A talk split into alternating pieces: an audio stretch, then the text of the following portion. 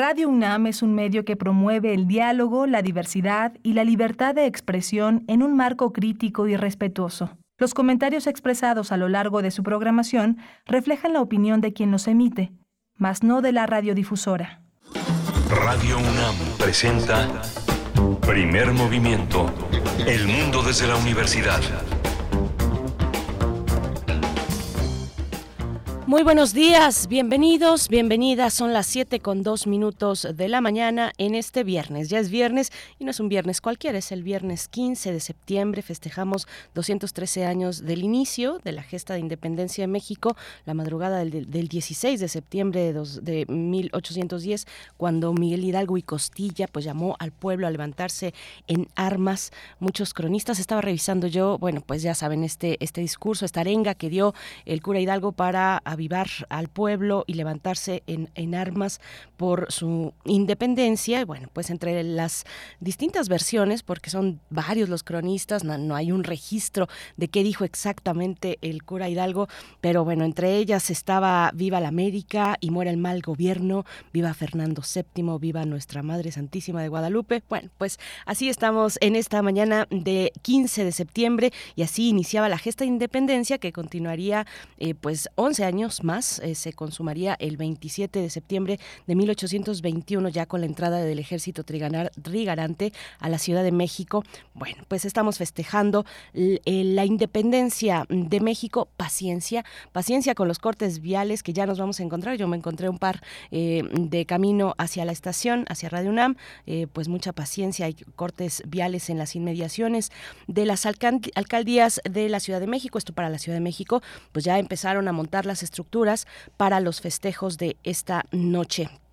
En el Zócalo capitalino estará el grupo Firme y Yaritza y su esencia. Y bueno, cada una de las alcaldías tiene preparado un programa para quien se para quien desee acercarse a esta fiesta pública, a esta fiesta mexicana. Nosotros vamos a iniciar en esta mañana del 15 de septiembre saludando al equipo. También está Rodrigo Aguilar en la producción ejecutiva, nos acompaña también Violeta Berber en la asistencia de producción, eh, Antonio Quijano, jefe noticias, Andrés Ramírez frente a la consola en los controles técnicos, en la voz Berenice Camacho, también en nombre de Miguel Ángel Quemain, que hoy tampoco estará por acá, se, todavía se desempeña en importantes labores de una misión secreta, estará el lunes ya acompañándonos en estos micrófonos. Vamos a iniciar, tenemos pues distintos temas muy variados, hay un poco de todo. Hablaremos bueno, a partir de la presentación del presupuesto, mm, el presupuesto, el, ejercicio fiscal eh, del 2024, que incluye la ley de ingresos y el presupuesto anual, bueno, a partir del presupuesto anual hay muchas cuestiones, muchos elementos, como es costumbre cada año, a considerar, a revisar. Eh, tendrá, eh, para el caso del presupuesto, es la Cámara Baja, la Cámara de Diputados, quien revisa y, bueno, da por fin la versión final del presupuesto con hasta el 15 de noviembre. Tienen hasta el 15 de noviembre para entregar ya como tal el presupuesto que eh, contará para el año 2024. Y entre las distintas cuestiones que tocan, por ejemplo, a la Corte, vamos a tocar, abordar ese, ese tema aquí eh, esta mañana, pero también hay uno muy importante, muy interesante, y es la reducción del 50% para eh, la llamada práctica del fracking.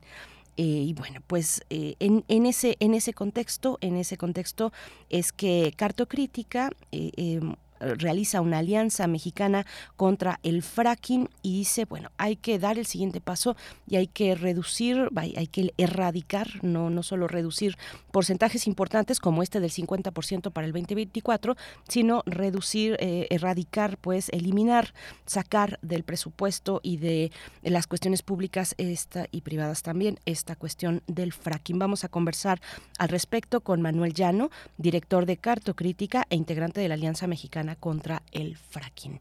Así es que no se lo pierdan esto para iniciar esta mañana.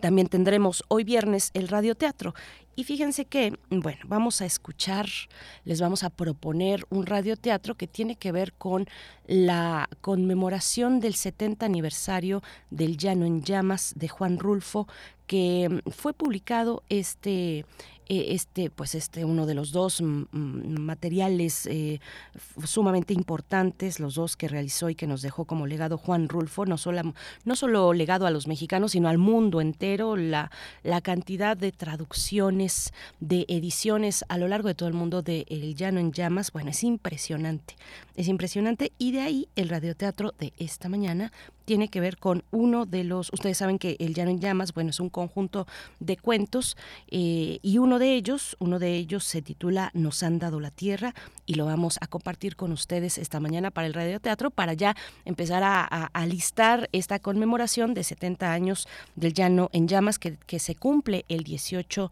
de septiembre, es decir, el próximo el próximo lunes.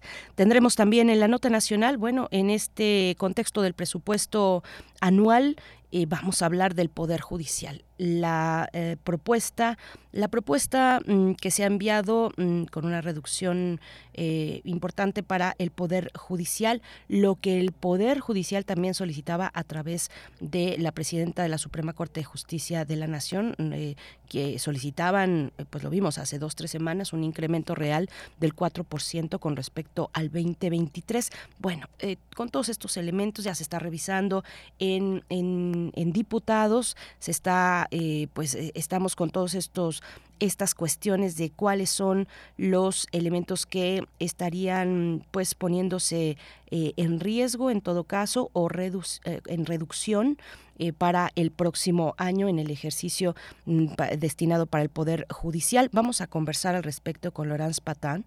Ella es doctora en Ciencia Política por la Flaxo, la Facultad, la Facultad Latinoamericana de Ciencias Sociales, coordinadora del programa de transparencia en la justicia desde México Evalúa y nos va a acompañar para darnos su perspectiva respecto a lo que está pasando con el presupuesto destinado al Poder Judicial para el 2024. Tendremos también en la nota internacional Vamos a hablar de Brasil, Lula, eh, Lula da Silva y la creación de dos nuevas reservas indígenas en la región de la Amazonía. Vamos a conversar sobre este paso que ha dado eh, el presidente de, Brasil. Vamos a conversar con la doctora Regina Crespo, y es doctora en Historia Social por la Universidad de Sao Paulo. Es investigadora del CIALC de la UNAM, profesora y tutora de los posgrados de Estudios Latinoamericanos y Letras de la UNAM, e investiga las relaciones entre intelectuales, cultura y política. En el CIALC desarrolla las actividades de Sembrar, el Seminario de Estudios Brasileños. Bueno, con esta buena noticia eh, para el medio ambiente, para las comunidades que habitan en la, en la Amazonía, esta buena noticia, la decisión presidencial de la creación de dos nuevas reservas indígenas en la Amazonía. Tendremos la poesía necesaria, por supuesto, la poesía necesaria para esta mañana, que tiene que ver con el 15 y el 16 de septiembre, con la gesta, bueno, tiene que ver con México, más que específicamente, más que específicamente, perdón, que con la gesta como tal, sí con México. Y bueno, pues eh, a ver, a ver qué les parece si ustedes nos acompañan hasta las 9.10 estaremos por ahí con la poesía necesaria. En la mesa del día, música música, una propuesta musical a cargo de Juan Palitos Chinos. Estará Juan Pablo Guerrero, integrante de este dúo musical mexicano, Juan Palitos Chinos, y también Friné Alejo, integrante igualmente del, del dúo. Ellos forman parte del dúo musical que compone Juan Palitos Chinos. Es una una banda mexicana que tiene influencias del, mm, de la música pop japonesa de los años 80, no sé si ustedes sepan, pero por ahí de, bueno, en los años, mm, en los primeros años, el primer año de la pandemia, 2020, 2021, por ahí eh, se puso muy de moda, al menos en México, una serie de canciones eh, del pop eh, eh, japonés de los años 80. bueno, algunas después se se hicieron virales, o no sé si fue al revés, por acá que nos digan nuestros jóvenes ilustres de la producción, si fue primero que se puso de moda en redes sociales como TikTok, esta cuestión del pop japonés hace, hace poquititos años, o, o, al revés, o al revés, ¿cómo, cómo fue, bueno, pues cómo van estas tendencias. Un poco de ello vamos a hablar con Juan Palitos Chinos, que toma para su influencia musical, pues el pop japonés de los años 80. Tendremos al cierre una mm, conversación, una conversación breve para invitarles a la convocatoria del premio Clara Porcet mm, en su 20, en su vigésima edición para diseñadoras 2023. Vamos a conversar con Ana Paula García y Colomé, diseñadora industrial con maestría en diseño estratégico e innovación y maestría en docencia. Vamos a hablar sobre este premio Clara Porcet eh, que va en su edición número 20 y que está dedicada y dirigida a diseñadoras eh, y bueno, los elementos que nos trae para este año 2023. Ahí están los, eh, pues el menú, el menú que les, eh, pues les hacemos llegar, que, que les compartimos para esta mañana de viernes, donde ustedes ponen la música y ya algunos acudieron al llamado desde el día de ayer nos enviaron sus complacencias musicales, pero todavía hay espacio, así es que acérquense, arroba P Movimiento en X antes Twitter, primer movimiento en mm, Facebook, estoy por acá revisando, pero bueno, ya nos habían llegado algunas algunas eh, peticiones. Esta es para Edgar Benet, que nos pide Longina de Manuel Corona, en la versión en vivo desde La Habana con el trío Calaveras y Jorge Negrete. 7 con 12, vamos con música. En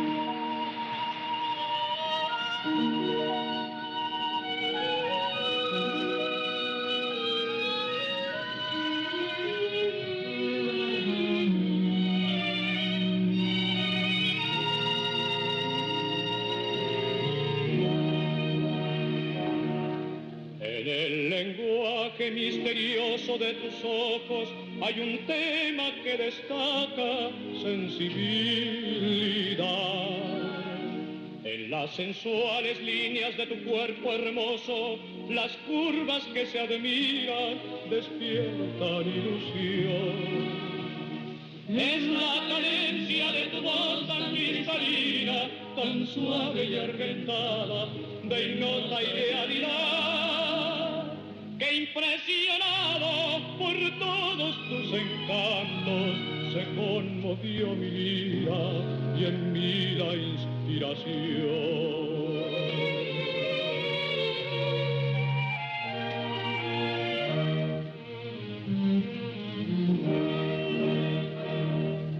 Ese cuerpo orlado de belleza, tus ojos soñadores y tu rostro angelical, por esa boca de concha nacarada, tu mirada imperiosa y tu andar señoril. Te comparo con una santa diosa, longina seductora, cual flor primavera ofrendando con notas de mi lira, con fibras de mi alma, tu encanto juvenil. Ofrendando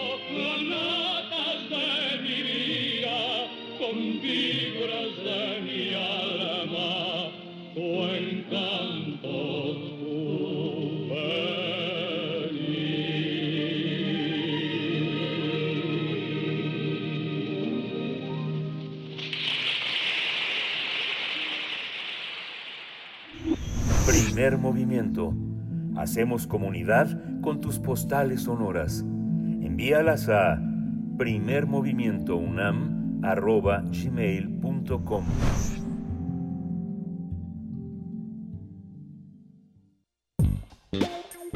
Pensar y accionar sobre nuestra relación con el ecosistema.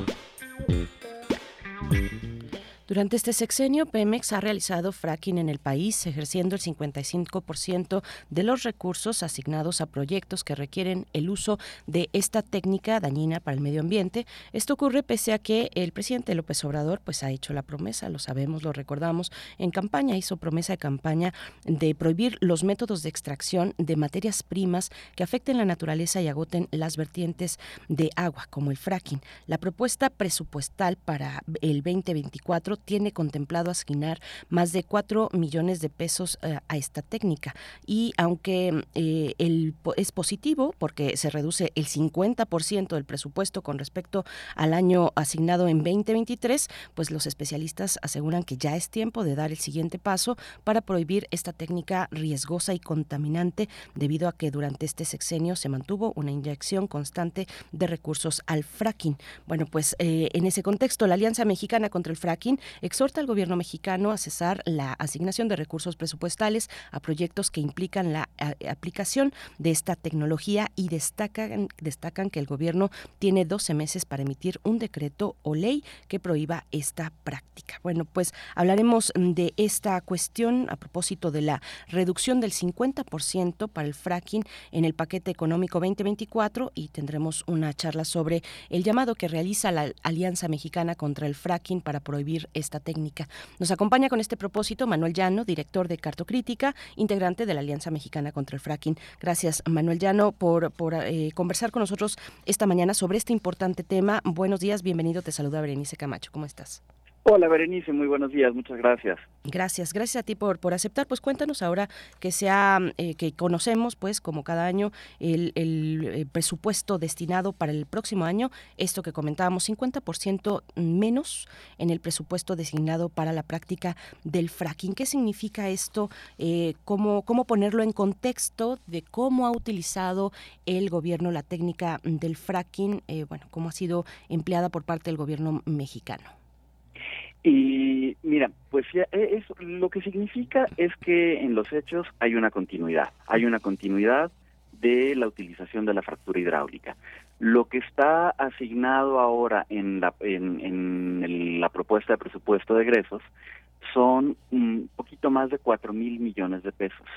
Estos cuatro mil millones de pesos, si bien significan una reducción eh, del 50% con respecto al año pasado, y lo, lo que en realidad nos, nos habla es que, bueno, que el presupuesto es fluctuante. Esta cifra es similar, un poquito más pequeña aún, que lo que se le había asignado en 2021, que en ese momento había sido 5.400 millones de pesos. Es decir, el presupuesto es fluctuante, pero eh, también hay que decir eh, que, que en 2022 llegaron a tener más de 16 mil millones de pesos. Y este presupuesto se ha ejercido parcialmente por Pemex. Recordar que estamos hablando de un presupuesto etiquetado en el presupuesto de egresos específicamente para eh, yacimientos que requieren el uso de la fractura hidráulica. No estamos hablando de si Pemex tiene o no presupuesto, desde luego que lo tiene, sino que aquí estamos hablando del presupuesto etiquetado específicamente para el uso de esta técnica. Y esto eh, no, no, solo, no solo es que tenga una partida presupuestal, sino también qué ocurre en, en, en, todo el ámbito eh, administrativo y de gestión de, de, los hidrocarburos en el país. Y lo que ocurre es que, bueno, pues eh, Pemex mantiene todas las asignaciones por parte de la Secretaría de Energía y sobre yacimientos no convencionales que quizá valdría la pena y, para el público que no está tan que no es tan conocedor y sobre sobre qué significan estos términos petroleros que no son tan complejos pero de repente pues se nos pueden escapar. Y, y la idea de un yacimiento no convencional tiene que ver con, con, con, con un tipo de estructura geológica que cuyo acceso para, para la extracción de hidrocarburos es un poco más compleja o bastante más compleja que lo que en ese momento sea la práctica cotidiana. Digamos, un yacimiento y el estándar en ese momento sobre la extracción es un yacimiento convencional y los yacimientos convencionales son aquellos de más difícil acceso y que por lo tanto requieren de, de técnicas mucho más costosas ambiental, económica, energéticamente y por supuesto con muchos mayores riesgos y muchas mayores afectaciones. Una de estas técnicas es la fractura hidráulica. Y la fractura hidráulica, y quizá vale la pena también recordar, pues se trata de esta técnica y que lo que hace es romper las formaciones geológicas subterráneas y esto lo logra mediante la inyección con altísima presión eh, de agua, de un agua mezclada con arena y más de 700 sustancias químicas tóxicas, muchas de ellas cancerígenas, por supuesto, para el ser humano y otros seres vivos. Y cada, y cada, cada pozo que utiliza la fractura hidráulica puede llevarse entre 9 y hasta 29 millones de litros de agua en cada pozo. Y desde luego, pues con esta práctica, pues vienen graves riesgos ambientales irreversibles. la contaminación del agua, la liberación de metano y de muchos otros compuestos orgánicos volátiles, que aquí estamos hablando, por ejemplo, del benceno, del tolueno, del etilbenceno, del chileno, y estos, estas son sustancias nuevamente químicas, tóxicas, altamente cancerígenas, son teratógenos, es decir, pueden atravesar la placenta, afectar a los, los bebés apenas en, crecimiento, en fin, ¿no? Y las afectaciones que puede tener esto son tremendas. Y además se suman la inducción de sismos antropogénicos, es decir, sismos creados por la actividad humana en áreas donde la actividad sísmica es inusual. Todo esto representa una amenaza y de, lo más relevante para las comunidades y los ecosistemas circundantes. Esta es la técnica de la que estamos hablando, que se sigue eh, aplicando en el país. No obstante, hay un compromiso presidencial y el compromiso 75 de los 100 compromisos que hizo el presidente Andrés Manuel López Obrador, y donde se buscaba la prohibición de esta técnica. Hay que reconocer dentro de este gobierno que se, se, por ejemplo se frenaron las licitaciones las licitaciones que iban a llevar a más eh, empresas particulares a continuar con, con la extracción de, eh, de, estos hidrocarburos mediante esta técnica. Sin embargo no ha sido eh, hasta el día de hoy una realidad el que podamos contar con un acto administrativo con un decreto con una ley que prohíba efectivamente esta técnica en el país no y lo que tenemos ha sido una disminución y de la actividad en campo de los pozos no convencionales. Y no obstante la, la técnica de la fractura hidráulica se sigue utilizando todos los días en los pozos convencionales que en este caso se utiliza para generar mayor presión en este tipo en, en los yacimientos cuando la producción decae. Y este tipo de fractura hidráulica se sigue usando todos los días en el país. Entonces y nuestro llamado es a que aún nos quedan eh, 12 meses de este gobierno donde es posible lograr una prohibición. Ha habido buenos acercamientos con Semarnat, ha habido buenas conversaciones con la ASEA, la Agencia de Seguridad, Energía y Ambiente, que es la agencia ambiental encargada de hidrocarburos. Ha habido muy buenas pláticas y muy buenos acercamientos con las comunidades. Sabemos que hay una voluntad eh, expresa de algunos individuos en este gobierno para lograr la protección del agua, de la salud de las comunidades que se ve afectada por el uso de esta, de esta práctica. Sin embargo, pues todo esto al parecer no ha sido suficiente para que el presidente emita un decreto de prohibición. Sí, Manuel Llano, ¿por qué, ¿por qué continúa en tu consideración? ¿A qué atribuyes que, a pesar de esta voluntad que nos comentas, que, que sabemos, que hemos visto con esta reducción del 50% de ese presupuesto etiquetado para la fractura hidráulica, eh, hay una reducción del 50% para el presupuesto que se ha presentado para el próximo año y con esta, este freno a las licitaciones eh, por parte de este gobierno, ¿A qué se debe que continúe todavía esta, esta práctica de eh, fractura hidráulica en nuestro país? Ponnos un poco en el contexto también de lo que tiene que ver con las empresas internacionales, con la relación con los Estados Unidos, eh, que también es pues algo con lo que tenemos eh, que vivir de una u otra manera, de la mejor manera, ojalá fuera, y con, y con la dignidad de la, de la soberanía de un Estado como el mexicano. a ver, cuéntanos.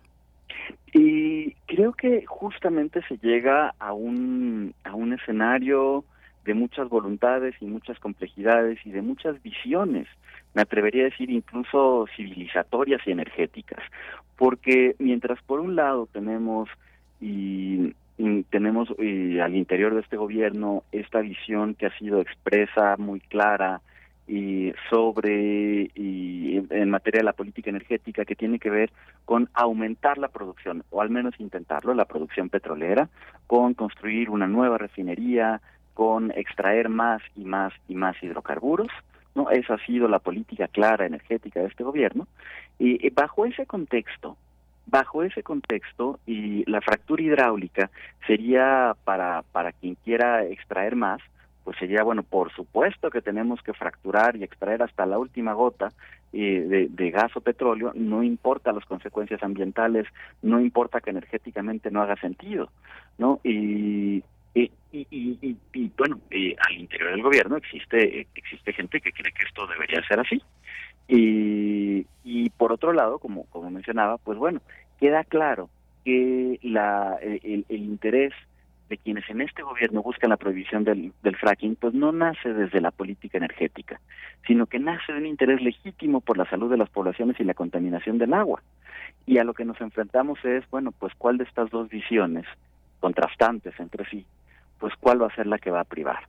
Hasta el momento, lo que ha privado ha sido una voluntad presidencial por eh, intentar no utilizar esta técnica, esta técnica, perdón, pero sin por ello llegar realmente a una prohibición. Es decir, y al, en el momento en el que estamos, y no existe ningún elemento que, que instruya a nadie en el gobierno ni en las empresas productivas del Estado a no utilizar esta técnica más allá del dicho o la voluntad presidencial.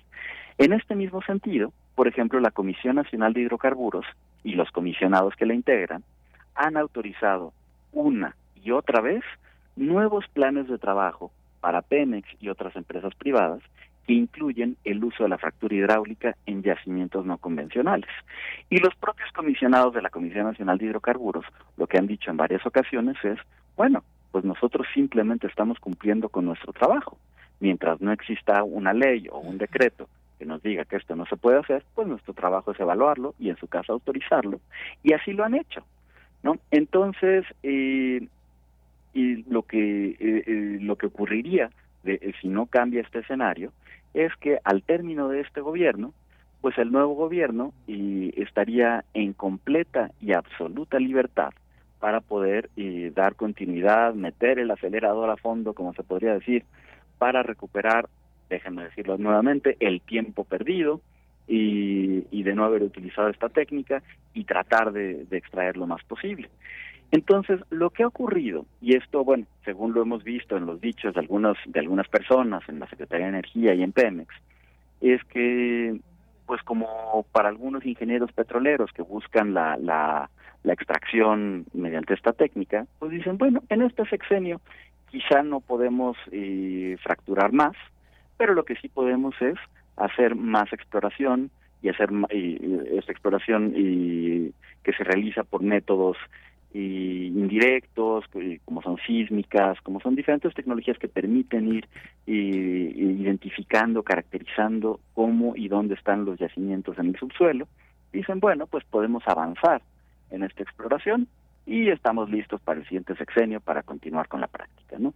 Entonces, y sabemos, nos eh, digo, personalmente nos consta que hay, insisto, una voluntad genuina de algunas personas al interior del gobierno por lograr la prohibición, pero si, si esto no, si no logramos llegar a ese momento de un decreto de prohibición, pues estaríamos simplemente ante una posible simulación, donde lo único que se hizo fue avanzar con un, avanzar la exploración de hidrocarburos no convencionales, mientras se mantenía un, un discurso y, que mencionaba que no se iba a permitir, ¿no?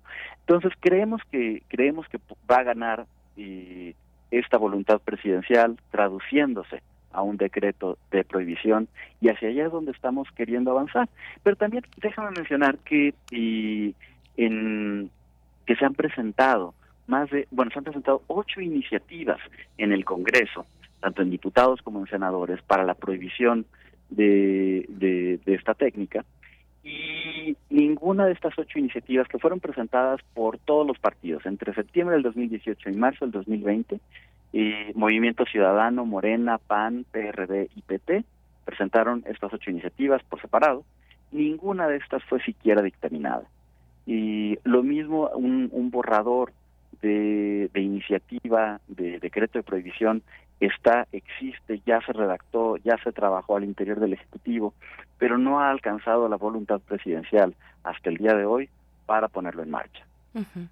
Manuel, eh, cuéntanos sobre las afectaciones, los impactos, los efectos de la fractura hidráulica en las en las comunidades, en el medio ambiente. Ustedes dicen el fracking viola derechos humanos. Hace poco, y, y, me gustaría ponerlo a ver eh, cómo, cómo te suena en el contexto, yo sé que son cuestiones distintas, la energética de la minera, pero bueno, tenemos una nueva ley minera que obliga a, a tener consultas cabales a los pueblos eh, afectados por el ejercicio de la, o la práctica de la minería eh, cómo pensar esa, esa cuestión, ese, pongámoslo como ejemplo, cómo pensarlo también eh, tal vez en los riesgos que implica el fracking para, pues para, para en desplazamiento de comunidades, cómo afecta a los comuneros, el, el agua, bueno, lo que ya nos estás comentando y que sabemos sobre estas grandes cantidades de agua que resultan eh, contaminadas. Y bueno, ¿qué, ¿qué decir sobre, sobre todo esto que pues que también forma parte de lo que estamos viviendo en este gobierno, ¿no? En el caso de la ley minera. Claro, y, lo que ha pasado, el ejemplo que mencionas de la ley minera es, es muy bueno. Recordar ahí brevemente la historia. Desde el Ejecutivo se envió al Congreso una excelente iniciativa, si bien todavía era perfectible y siempre se puede trabajar más, era una muy buena iniciativa en materia ambiental y social. Y cuando llegó al Congreso, a diputados, esta iniciativa fue rasurada hasta la pared de enfrente, se redujo al mínimo, se, se, se, le regresaron al sector minero muchísimas cosas que son completamente irregulares, ¿no? Como las aguas de laboreo, etcétera. Y, y finalmente se aprobó eh, eh, esta esta iniciativa, pues perfectamente reducida, y pero que no obstante tenía tenía muy buenos elementos por los cuales todavía eh, hacían necesario el impulsar el que esa esa iniciativa se aprobara.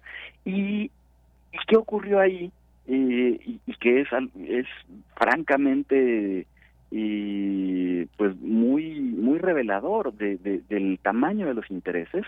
Y pues lo que ocurrió es que no obstante lo que se aprobó fue esta reforma sumamente reducida pues los diputados del PRI, PAN y PRD fueron a impugnar esta, esta reforma ante la Suprema Corte de Justicia y esta impugnación pues ya ha sido admitida y vamos a ver eh, qué, qué ocurre y qué decide ahora la Suprema Corte. Entonces, inclusive esta, esta reforma a la ley minera, pues hoy por hoy está en juego porque, insisto, este grupo de diputados fue y, y le impugnó en la Suprema Corte. Es cómo va a pasar una ley que intenta defender el agua y a las comunidades y, hacer que las, mineras cumplan con un poquito de las leyes que el resto del, de los sectores tiene que cumplir. Eso no lo vamos a permitir. ¿De, qué, ¿De qué partidos, perdón que te interrumpa Manuel, estos diputados que, que presentaron eh, frente a la Suprema Corte? Del PRI, del PAN y del PRD. Y el, grupo, los grupos parlamentarios de, la Cámara de Diputados de, estos partidos son quienes presentaron esta impugnación.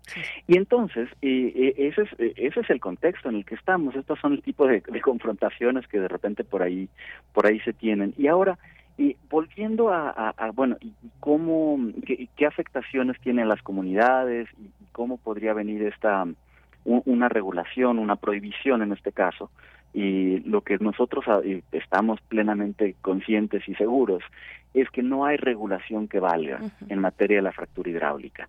No hay regulación que valga porque al día de hoy, y, esto eh, creo que nuevamente nos habla mucho de cómo es el, el contexto en el que estamos, al día de hoy existe en México una regulación para el uso del agua en la fractura hidráulica, específicamente para el uso del agua en yacimientos no convencionales. Esta regulación viene de eh, del 2017, me parece, 2018, 2017 se, se, se, publicó en el diario oficial, eh, son unos lineamientos eh, en manos de la Conagua para el uso de, agua en yacimientos no convencionales. Y en el caso de los pozos exploratorios, y, bueno, digamos, se, divide en dos, la parte de exploración y la parte de extracción. Estos, estos lineamientos fueron y son y criticados y más por cualquier especialista, por cualquier conocedor, por cualquiera que los lea, simplemente porque todo es completamente autorregulatorio.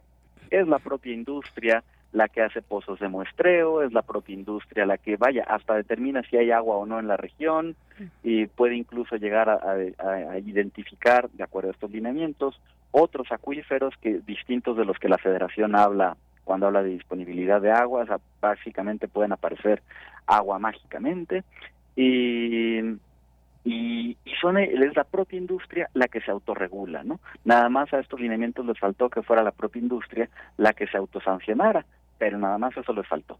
Y no obstante, en la parte de exploración son sumamente laxos, ¿no? Y lo único que tiene que hacer, en este caso Pemex o cualquier privado que quisiera hacer fractura hidráulica en etapa de exploración, era presentar y presentarle a la Conagua el plan de exploración, los permisos autorizados de la Comisión Nacional de Hidrocarburos, la ubicación de los pozos y por su, de los pozos petroleros y por supuesto y solicitar una concesión de agua. En caso de que no hubiera una concesión de agua disponible, entonces tendrían que buscar la transmisión legal, por supuesto, de derechos y o en su caso y, también obtener el permiso para para poder extraer agua del mar y, y, y, desalinizarla para poderla utilizar. Bueno, esto es un reglamento y bueno, un lineamiento y regulatorio sobre el fracking. ¿Qué hizo Pemex? Pemex perforó y no obstante la voluntad presidencial, en 2019, según nos contestó Pemex en, solicitudes de información, en 2019 perforó y fracturó a inicios de año tres pozos no convencionales. Y aunque Pemex después estuvo en las conferencias matutinas del presidente diciendo una y otra vez que no había fractura hidráulica en el país, pues las solicitudes de información que nos daban a nosotros, las respuestas que directamente Pemex nos daba, pues reconocía perfectamente que había y perforado y fracturado estos tres pozos no convencionales. Estoy hablando digo, de los pozos Panquiwi, Caneni y Maxochitl, en la Sierra Norte de Puebla y Veracruz.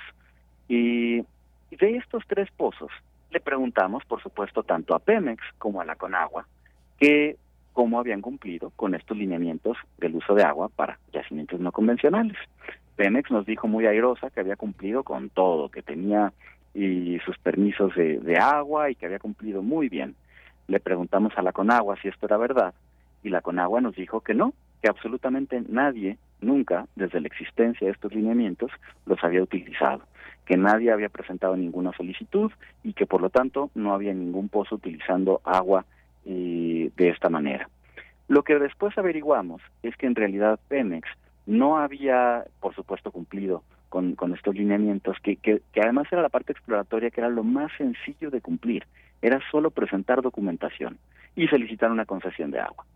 Y Pemex no solo no hizo eso, sino además eh, lo que encontramos es que el agua que había utilizado en estos pozos correspondía a cuatro concesiones de agua que no eran de Pemex, por supuesto, y que de acuerdo a los lineamientos estaría prohibido para Pemex utilizar. Y estos, estas concesiones de agua eran de dos particulares y otra de una empresa, de una empresa particular, eh, llamada Hielo Cristal de Poza Rica. Pero no nos quedamos ahí y nos fuimos a Compranet y para ver qué pues qué contratos había con esta empresa, Hielo Cristal de Poza Rica. Y lo que encontramos en Compranet y fue el contrato por hielo de agua purificada en bolsas de cubitos de hielo. Eso es lo que facturó. Y facturas de más de, de casi dos millones de pesos por cubitos de hielo y nos preguntábamos si hacía tanto calor como para comprar dos, dos millones de pesos de cubitos de hielo, o en realidad estamos hablando de kilómetros de pipas de agua y que surten agua para los pozos sin cumplir con los lineamientos de agua para fracking. ¿no? Entonces, es, esto es simplemente un ejemplo de por qué la regulación es insuficiente. Sí, Manuel, bueno, qué ejemplo nos acabas de dar, nos pones muchísimos elementos, podríamos pasarnos todavía un buen rato por acá, se nos, se nos ha acabado el tiempo, pero sí te pido nos, nos, nos compartas dos cosas, ¿dónde podemos consultar esta investigación que eh, nos estás comentando para verla pues con mayor detenimiento para incluso que pueda ser empleada eh, para quien eh, tenga así el pues el, el deseo esté también en investigaciones similares. Y mm, cómo seguimos pues este esta, este llamado que ustedes hacen al presidente de la República para que cumpla con esta, mm, con esta promesa de campaña. Tiene un año el presidente para cumplir con ello. Eh, ¿cómo, ¿Cómo podemos seguir seguirles a ustedes en la alianza en México, eh, alianza, alianza mexicana eh, contra el fracking? Claro que sí, muchísimas gracias por la oportunidad. Eh, nuestro sitio web de la Alianza Mexicana contra el Fracking es nofrackingmexico.org nofrackingmexico.org y en redes nos pueden encontrar como nofrackingmx. Perfecto, muchas gracias Manuel Llano, gracias por esta participación, por todo esto que nos comentas eh, y que son pues eh, cuestiones tan tan relevantes de primer orden. Manuel Llano, director de Carto Crítica e integrante de la Alianza Mexicana contra el Fracking. Gracias y hasta pronto. Al contrario, muchas gracias. Gracias. Bien, pues ahí están estos, esta investigación que han hecho también desde Cartocrítica. Eh, es un sitio igualmente interesante el trabajo que realizan en Cartocrítica. Bueno, pues con todos estos matices de una gestión como la que gobierna el país, eh, que tiene estos aciertos y que tiene todavía también muchos desafíos en en distintas cuestiones como es esta, la fractura hidráulica. Nosotros vamos a hacer ya, eh, les invitamos, les invitamos a que se queden a escuchar el radioteatro de esta mañana, haciendo un cambio completo de temática, 7 con 41 minutos. Y ya les comentaba al inicio que el radioteatro de hoy tiene que ver con los 70 años de la publicación del Llano en Llamas, que se cumplen el próximo 18 de septiembre, el lunes. Pero bueno, desde ahorita vamos calentando un poquito la escena para que si ustedes en, eh, durante el fin de semana pues se encuentran por ahí, desempolvan su ejemplar del Llano en Llamas, eh, se quieren seguir con Pedro Páramo, bueno, pues qué mejor, qué mejor. Eh, y nosotros vamos a estar la próxima semana aquí en Primer Movimiento pues conversando sobre, este, sobre esta obra capital de la literatura mexicana que ha sido pues mm, publicada en, bueno, en una infinidad de, de, de países, de idiomas, muchas ediciones a lo largo del mundo de El Llano en Llamas. Vamos a escuchar eh, uno de los cuentos que comprenden El Llano en Llamas. Se trata de Nos han dado la tierra, de Juan Rulfo, por supuesto, en la adaptación radiofónica, una adaptación que tiene varias, varios de estos cuentos. Por el tiempo no les podemos presentar todos o algunos otros que son más largos, pero esta adaptación está a cargo o estuvo a cargo del Instituto Nacional de Bellas Artes y de nuestros colegas y amigos queridísimos y queridísimas de Radio Educación. Vamos a escuchar. Cuando cuentes cuentos, recuerda los de primer movimiento.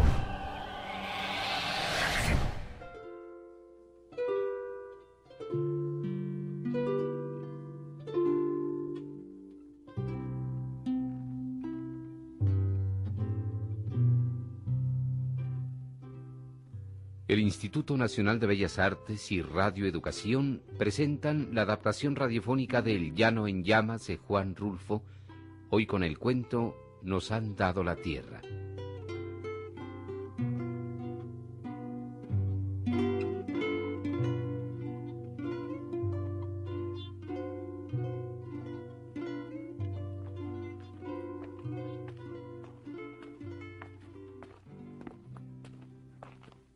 Después de tantas horas de caminar sin encontrar ni una sombra de árbol, ni una semilla de árbol, ni una raíz de nada, se oye el ladrar de los perros.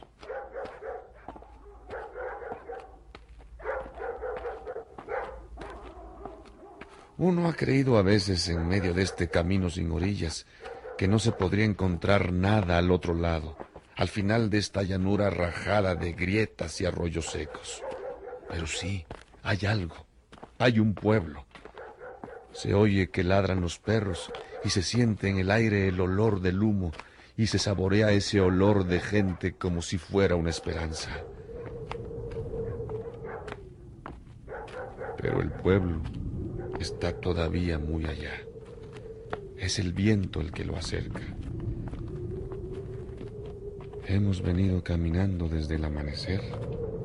Ahorita son algo así como las cuatro de la tarde.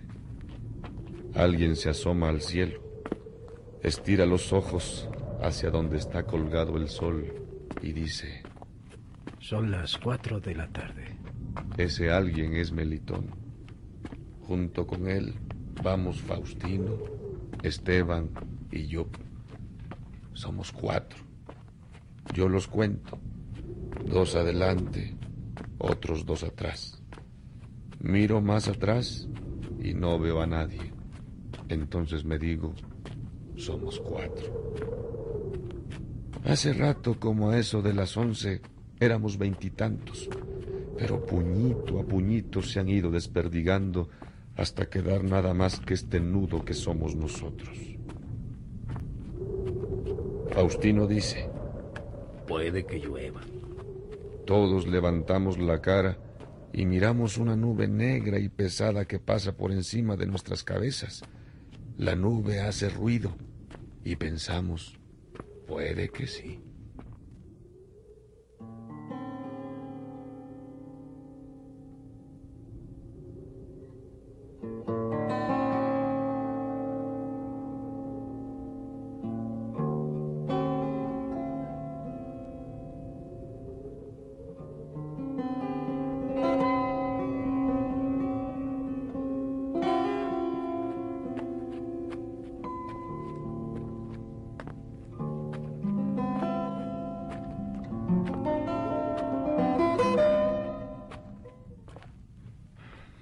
Decimos lo que pensamos.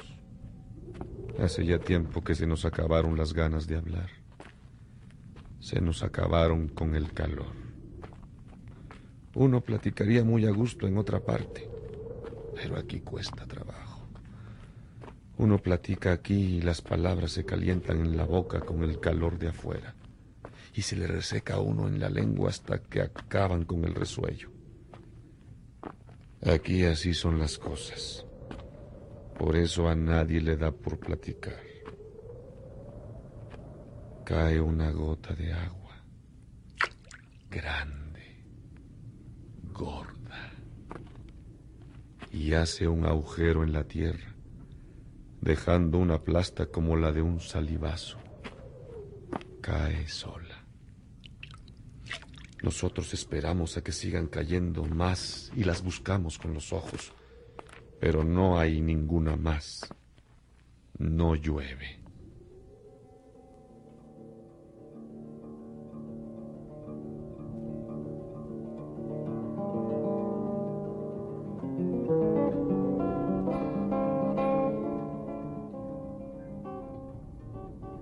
Ahora, si se mira el cielo, se ve a la nube aguacera corriéndose muy lejos, a toda prisa. El viento que viene del pueblo se le arrima empujándola contra las sombras azules de los cerros. y a la gota caída por equivocación se la come la tierra y la desaparece en su ser. ¿Quién diablos haría este llano tan grande? ¿Para qué sirve? Hemos vuelto a caminar. Nos habíamos detenido para ver llover. No llovió ahora. Volvemos a caminar.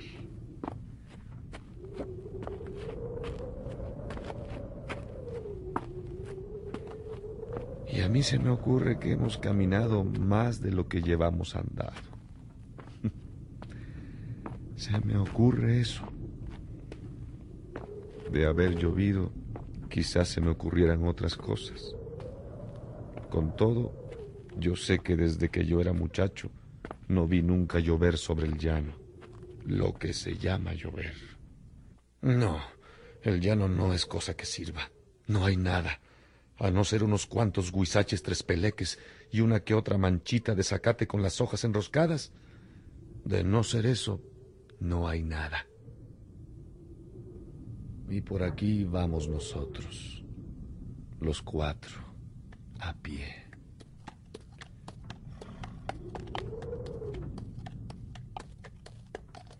Antes andábamos a caballo y traíamos terciada la carabina. Ahora no traemos ni siquiera la carabina. Yo siempre he pensado que en eso de quitarnos la carabina hicieron bien. Por acá resulta peligroso andar armado. Lo matan a uno sin avisarle viéndolo a toda hora con la treinta amarrada a las correas. Pero los caballos son otro asunto. De venir a caballo, ya hubiéramos probado el agua verde del río y paseado nuestros estómagos por las calles del pueblo para que se les bajara la comida. Sí, ya lo hubiéramos hecho de tener todos aquellos caballos que teníamos. Pero también nos quitaron los caballos junto con la carabina.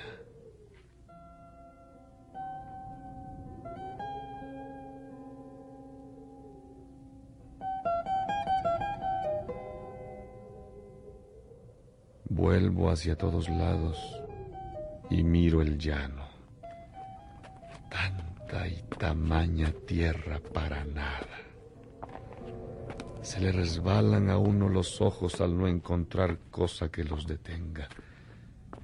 Solo unas cuantas lagartijas que salen a asomar la cabeza por encima de sus agujeros y luego que sienten la tatema del sol, corren a esconderse en la sombrita de una piedra. Cuando nosotros tengamos que trabajar aquí, ¿qué haremos para enfriarnos del sol? ¿Ah? Sí, porque a nosotros nos dieron esta costra de tepetate para que la sembráramos. Nos dijeron. Del pueblo para acá es de ustedes. Nosotros preguntamos. ¿El llano? Sí, el llano. Todo el llano grande. Nosotros paramos la jeta para decir que el llano no lo queríamos. Que queríamos lo que estaba junto al río. Del río para allá, por Las Vegas, donde están esos árboles llamados casuarinas y las paraneras y la tierra buena. No este duro pellejo de vaca que se llama el llano. Pero no nos dejaron decir nuestras cosas. El delegado no venía a conversar con nosotros. Nos puso los papeles en la mano y nos dijo... No se vayan a asustar por tener tanto terreno para ustedes solos. Es que el llano, señor delegado. Son miles y miles de yuntas. Pero no hay agua. Claro, y el temporal. para hacer Nadie les dijo que se les iba a dotar con tierras de riego. En cuanto allí llueva, se levantará el maíz como si lo estiraran. Pero, señor delegado, la tierra está deslavada, dura. No creemos que el arado se entierre en esa como cantera que es la tierra del llano. Habría que hacer agujeros con el asadón para sembrar la semilla. Y ni aún así es posible que nazca nada, ni Manifiestenlo por escrito. Y ahora váyanse. Es al latifundio al que tienen que atacar no al gobierno que les da la tierra. Espérenos usted, señor delegado. Nosotros no hemos dicho nada contra el centro. Todo es contra el llano. No se puede contra lo que no se puede. Eso es lo que hemos dicho. Espérenos usted para explicarle. Mire, vamos a comenzar por donde íbamos. Pero él no nos quiso oír.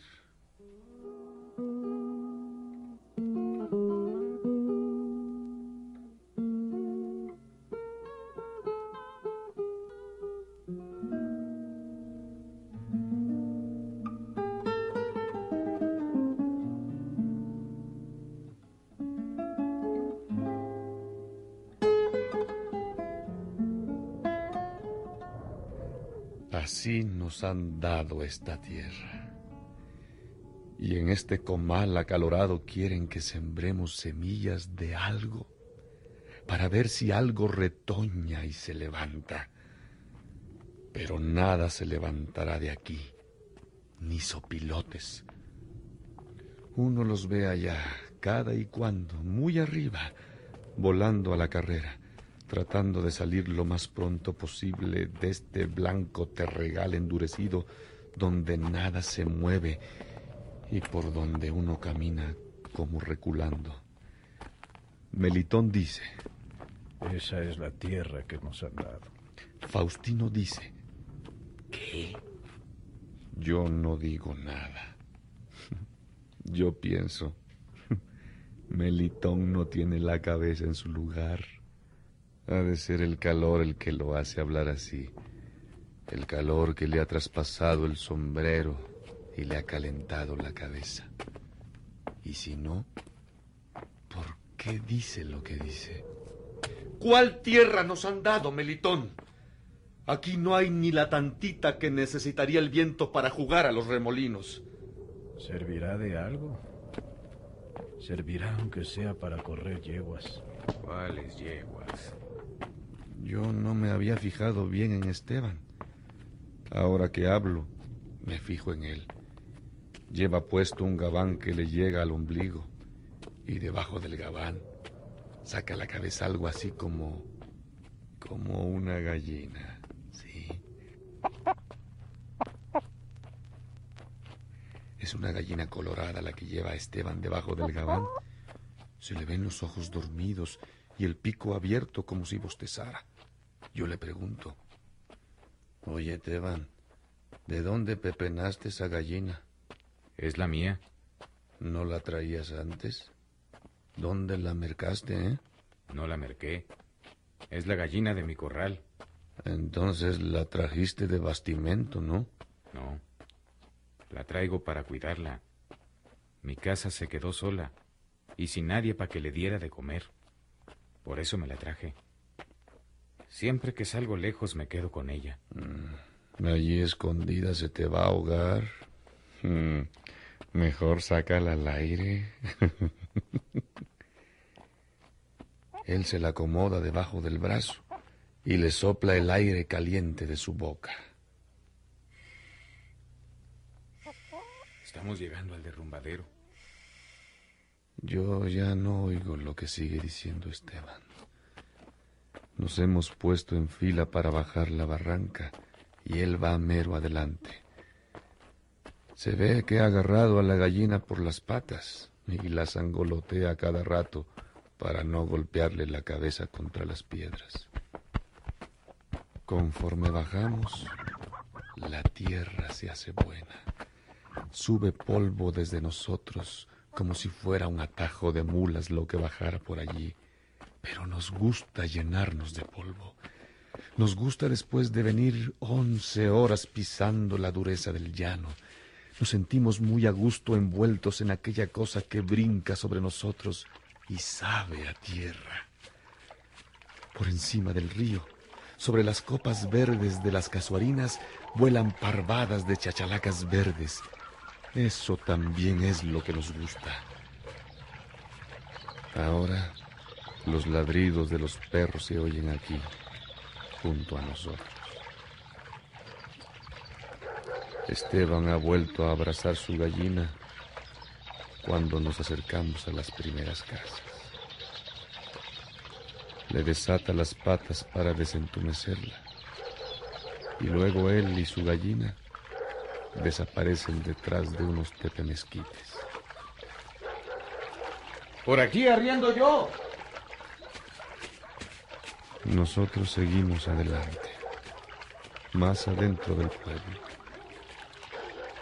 La tierra que nos han dado está allá arriba.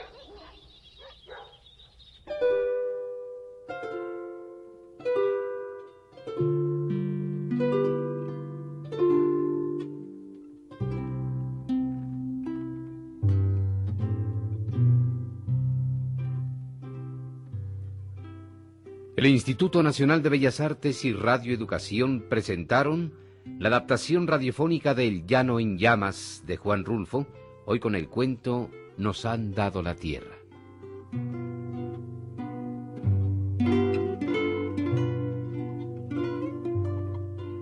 Por orden de aparición, Salvador Sánchez, Antonio Miguel, Rolando de Castro, León Singer y Armando de León. Efectos físicos, Manuel Cabrera. Asistencia técnica, Álvaro Mejía. Musicalización, Ricardo Pérez Monfort. Asistencia general, Susana Vivanco. Realización técnica, Antonio Bermúdez. Adaptación, Miriam Moscona. Dirección de actores, José González Márquez. Producción, Luis García López.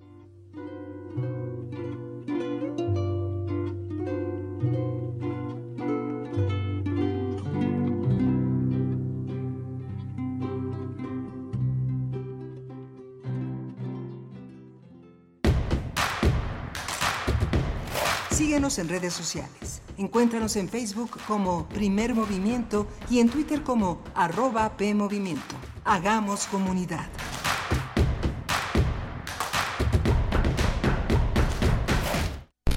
¿52 por 24?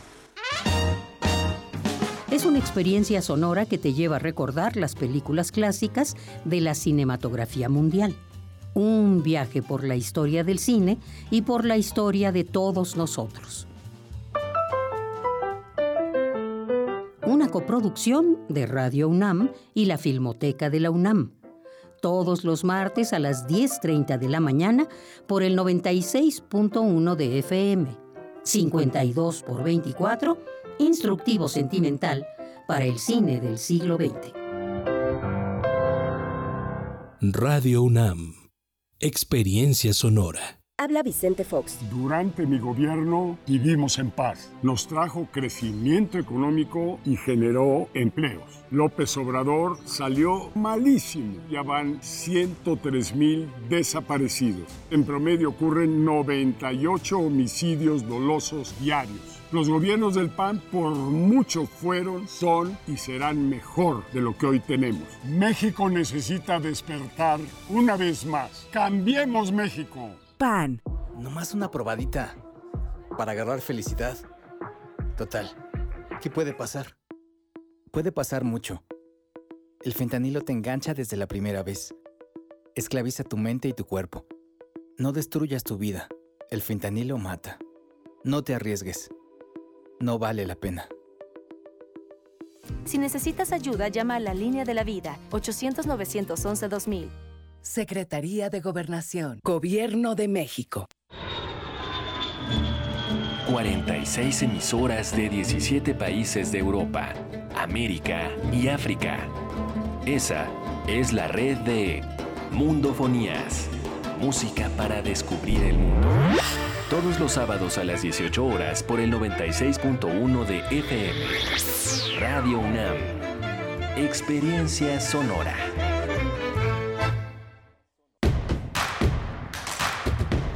Encuentra la música de primer movimiento día a día en el Spotify de Radio UNAM y agréganos a tus favoritos.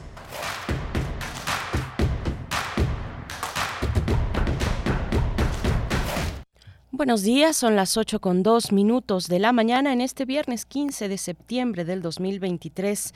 Estamos con ustedes en Radio UNAM, en primer movimiento y también en Radio Nicolaita a través del 104.3 allá en Morelia. Llegamos con ustedes en este día donde, bueno, las festividades patrias son eh, la agenda que marca el, el fin de semana. Estamos desde Ciudad de México en vivo por el 96.1 de la frecuencia modulada y el 860 de amplitud modulada.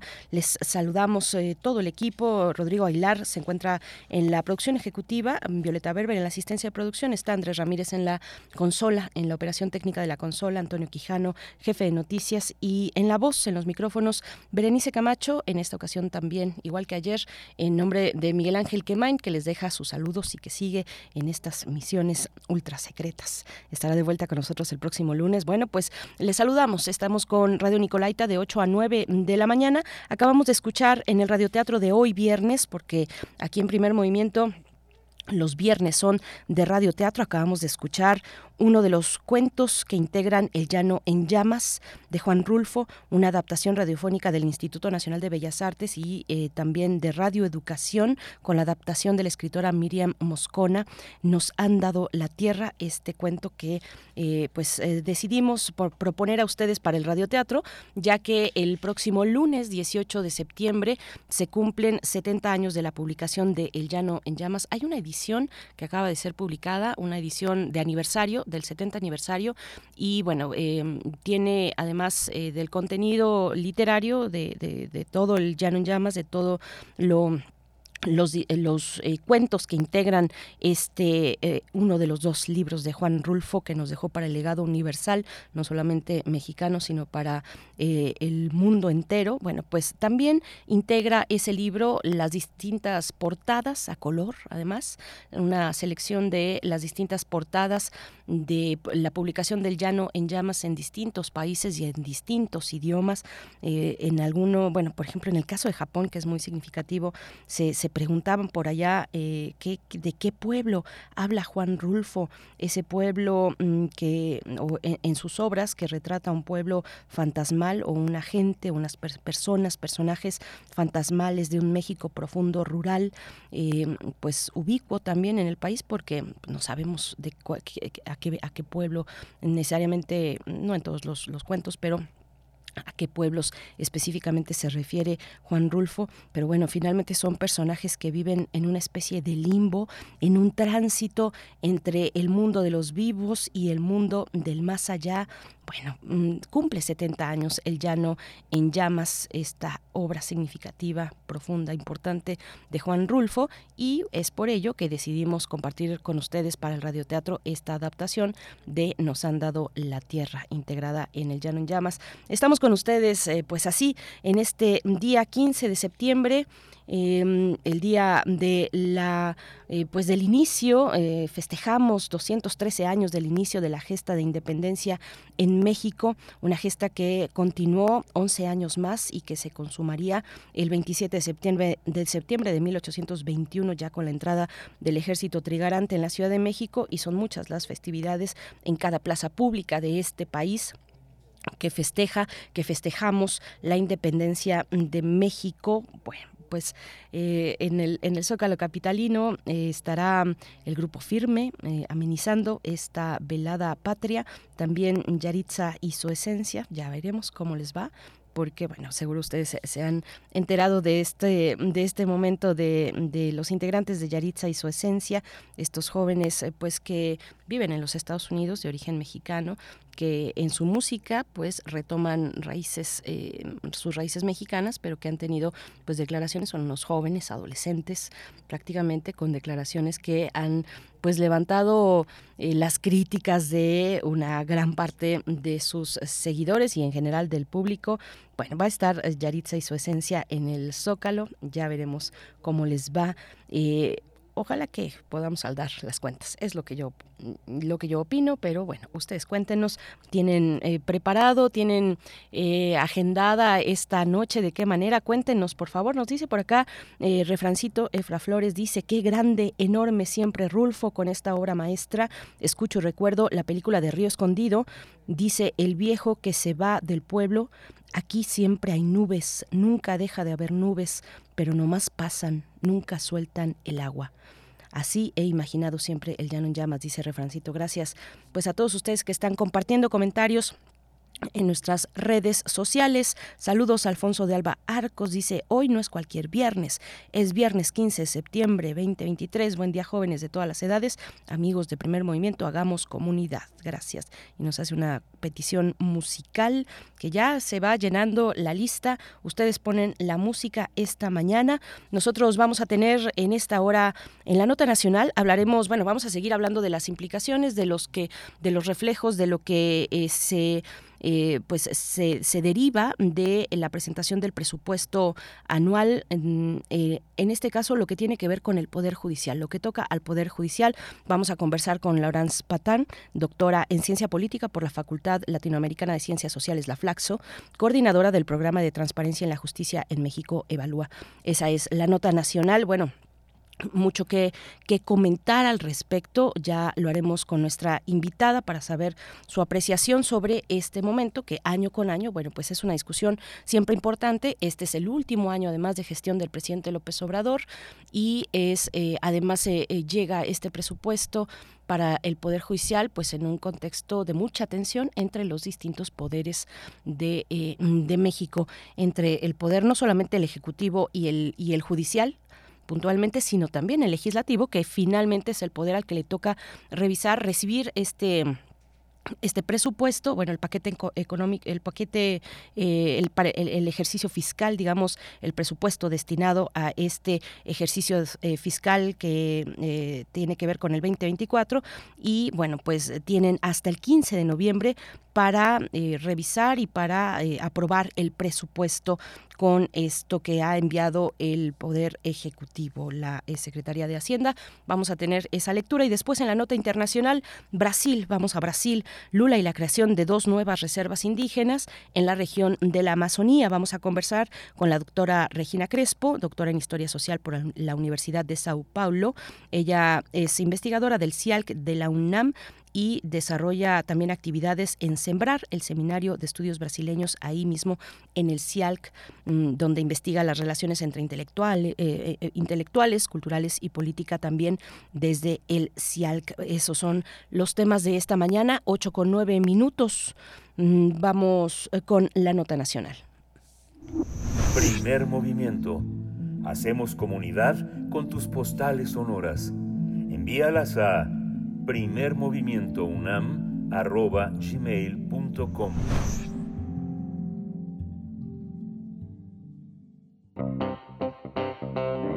Nota Nacional. La bancada de Morena en la Cámara de Diputados presentó una iniciativa de reforma para recortar más de 20 mil millones de pesos al Poder Judicial a través de la extinción de 13 de sus 14 fideicomisos. La iniciativa propone reformar el artículo cuarto transitorio de la Ley Orgánica del Poder Judicial de la Federación para establecer que en dicho poder no existen otros fondos y eh, no existan otros fondos y fideicomisos.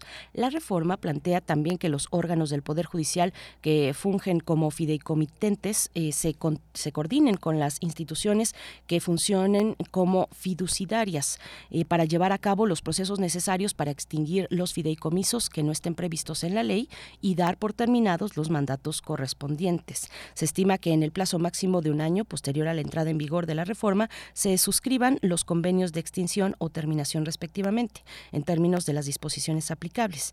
Además, en la extinción de los fideicomisos, Morena plantea aplicar un recorte de hasta 25 mil millones de pesos al presupuesto del Poder Judicial para el 2024, que será discutido en los próximos meses. Bueno, ya está siendo discutido y así lo informó Ignacio Mier Velasco, coordinador de la bancada de Morena en Cámara de Diputados. Por su parte, la presidenta de la Suprema Corte de Justicia de la Nación, la ministra Norma Piña, advirtió que un recorte al Poder Judicial representaría un golpe a la autonomía de este poder y afectaría la impartición de justicia. Bueno, vamos a tener un análisis sobre las implicaciones de una posible reducción en el presupuesto al Poder Judicial. Nos acompaña a través de la línea Laurence Patán, doctora en Ciencia Política por la Facultad Latinoamericana de Ciencias Sociales, la FLAXO, y coordina el programa de transparencia en la justicia desde México Evalúa. Laurence Patán, doctora, eh, gracias por estar con nosotros una vez más. Bienvenida, como siempre, un gusto saludarte. Buenos días. Buenos días, Berenice. Un gusto estar contigo y al auditorio esta mañana.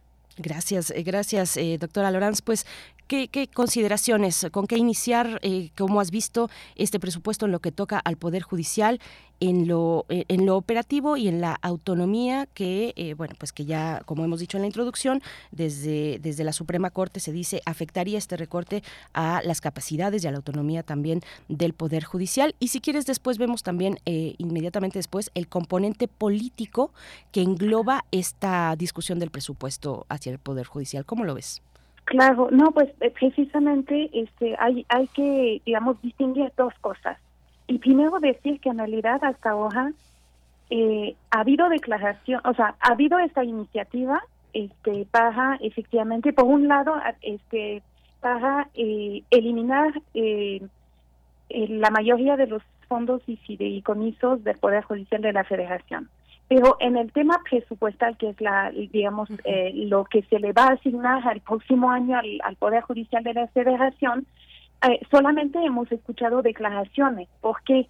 Porque en ella el, el diputado Mier este, y otros diputados de Morena han anunciado que buscarían recortar el presupuesto del Poder Judicial de la Federación de entre 15 y 25 mil millones de pesos para el próximo año. Eh, de hecho, hay que decir algo, no fue idea de ellos, sino en el día del presidente, porque en mayo pasado, justo después de que la Suprema Corte invalidara parte del famoso plan B electoral, en ella el presidente mencionó que debería reducirse el presupuesto del Poder Judicial Federal y este, eliminarse sus fideicomisos para mejor usar los recursos para dar becas a, personas, a, a, estudiantes de familias de bajos recursos. Entonces, nada más para el contexto, ¿no?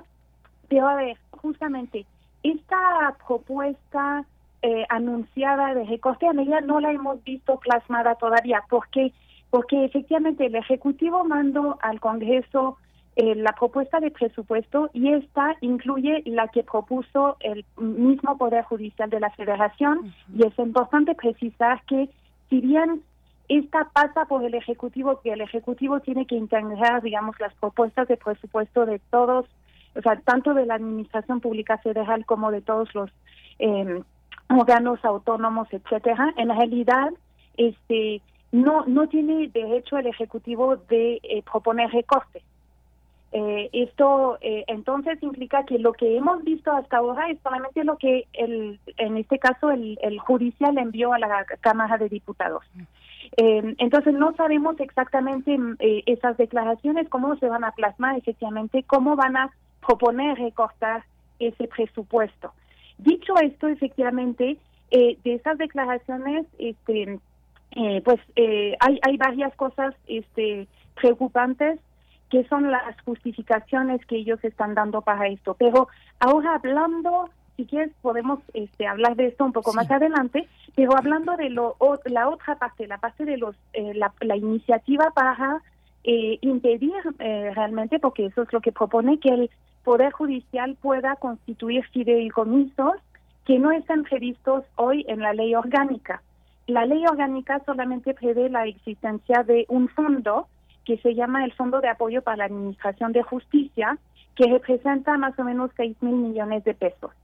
Eh, el tema es que el, Poder Judicial de la Federación tiene otros 13 fideicomisos y fondos. Pero aquí hay que decir algo. Muchos de ellos fueron conformados con aportaciones de los funcionarios para eh, mejorar sus pensiones, para em, temas eh, diversos, pero digamos que eh, eh, allí hay un tema. Eh, los fondos que están dentro de estos fideicomisos y que son fondos particulares, no los puede recuperar la, la tesorería este, eh, de la federación, obviamente, porque son fondos privados. De hecho, algunos de estos fideicomisos son exclusivamente con fondos privados, con lo cual, de hecho, el legislativo no tendría ninguna posibilidad de extinguirlos, este, no se pueden tocar. Este, hay algunos que tienen fondos, digamos, este, eh, algunos privados, otros públicos, y como lo explica la misma iniciativa de Morena, se tendría que devolver eh, a las personas este, las aportaciones que hicieron. Eh, pero entonces, en realidad, el monto que se tendría que reintegrar a la tesorería tampoco es que sea tan importante. Y eso hay que decirlo, porque hay un anuncio de que hay que recuperar los 21 mil millones de pesos que están en los eh, fideicomisos y fondos. Con ella, lo que realmente iría a la tesorería sería muchísimo menos que esto. Además, hay que explicar que algunos de esos, por ejemplo, de esos eh, fideicomisos tienen que ver con pensiones, por ejemplo, eh, eh, complementarias para los jueces y magistrados. Hay que decir que ellos no tienen, este, digamos, haber de retiro, como es el caso de los ministros, este, y eh, una de las razones por las cuales eh, se creó esto, este fideicomiso es que en ella hay, hay muchísimas, digamos, restricciones sobre las actividades económicas que este un juez o un magistrado puede ejercer después de dejar su, su encargo. Entonces, hay una razón de ser por eh, esos fideicomisos y fondos. Pero más allá de estos detalles, creo que lo importante es decir que eh, la iniciativa que propone Morena a mí me parece completamente irregular. ¿Por qué?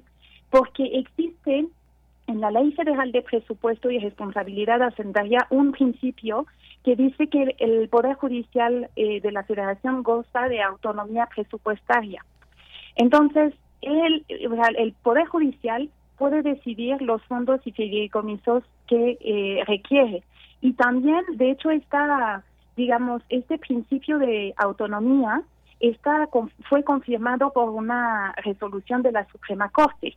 Entonces, yo veo muy difícil que en realidad esta eh, iniciativa, eh, bueno, es posible que sea aprobada, habría que ver que lo sea, pero si lo fuera yo creo que sería impugnada y yo creo que digamos que la, la eh, digamos la, la jurisprudencia le daría la razón a las personas que, que impugnen.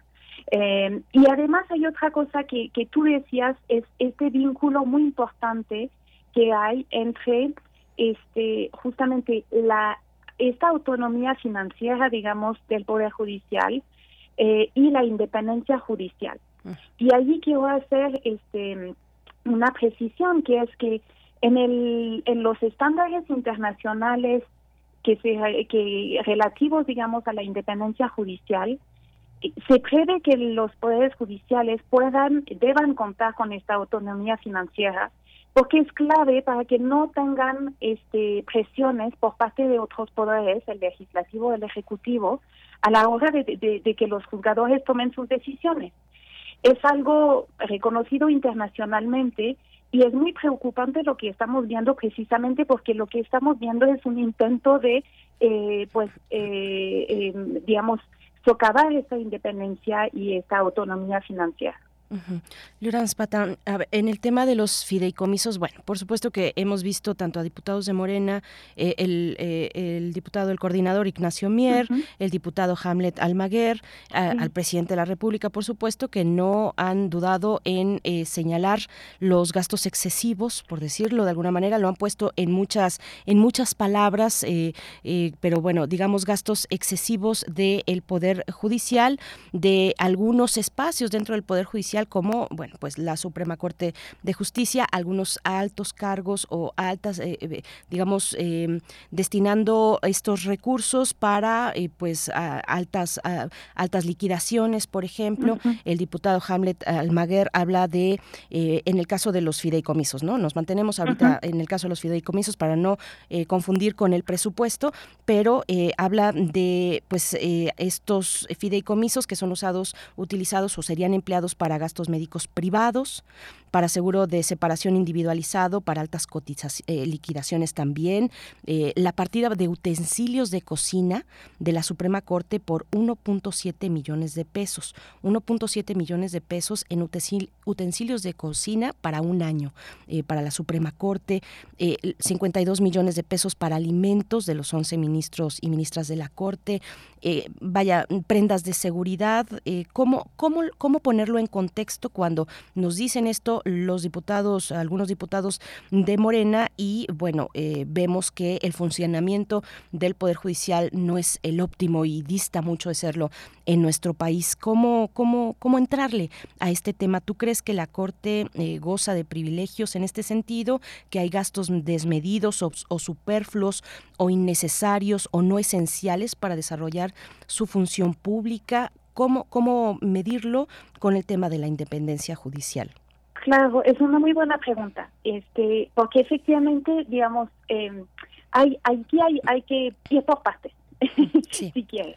Eh, efectivamente, la justificación de los diputados de Morena es, que existen privilegios y eh, mencionan algunas cosas que tienen que ver con los fideicomisos y otras que tienen que ver con partidas, ¿no? Del, del presupuesto. Entonces allí ellos mismos están mezclando mm. dos las dos cosas. De los fideicomisos, este, por ejemplo, hay uno que mencionan que es, este, que mencionó Mier y que dijo que son para hacer eh, eh, reparaciones a las casas personales de los jugadores.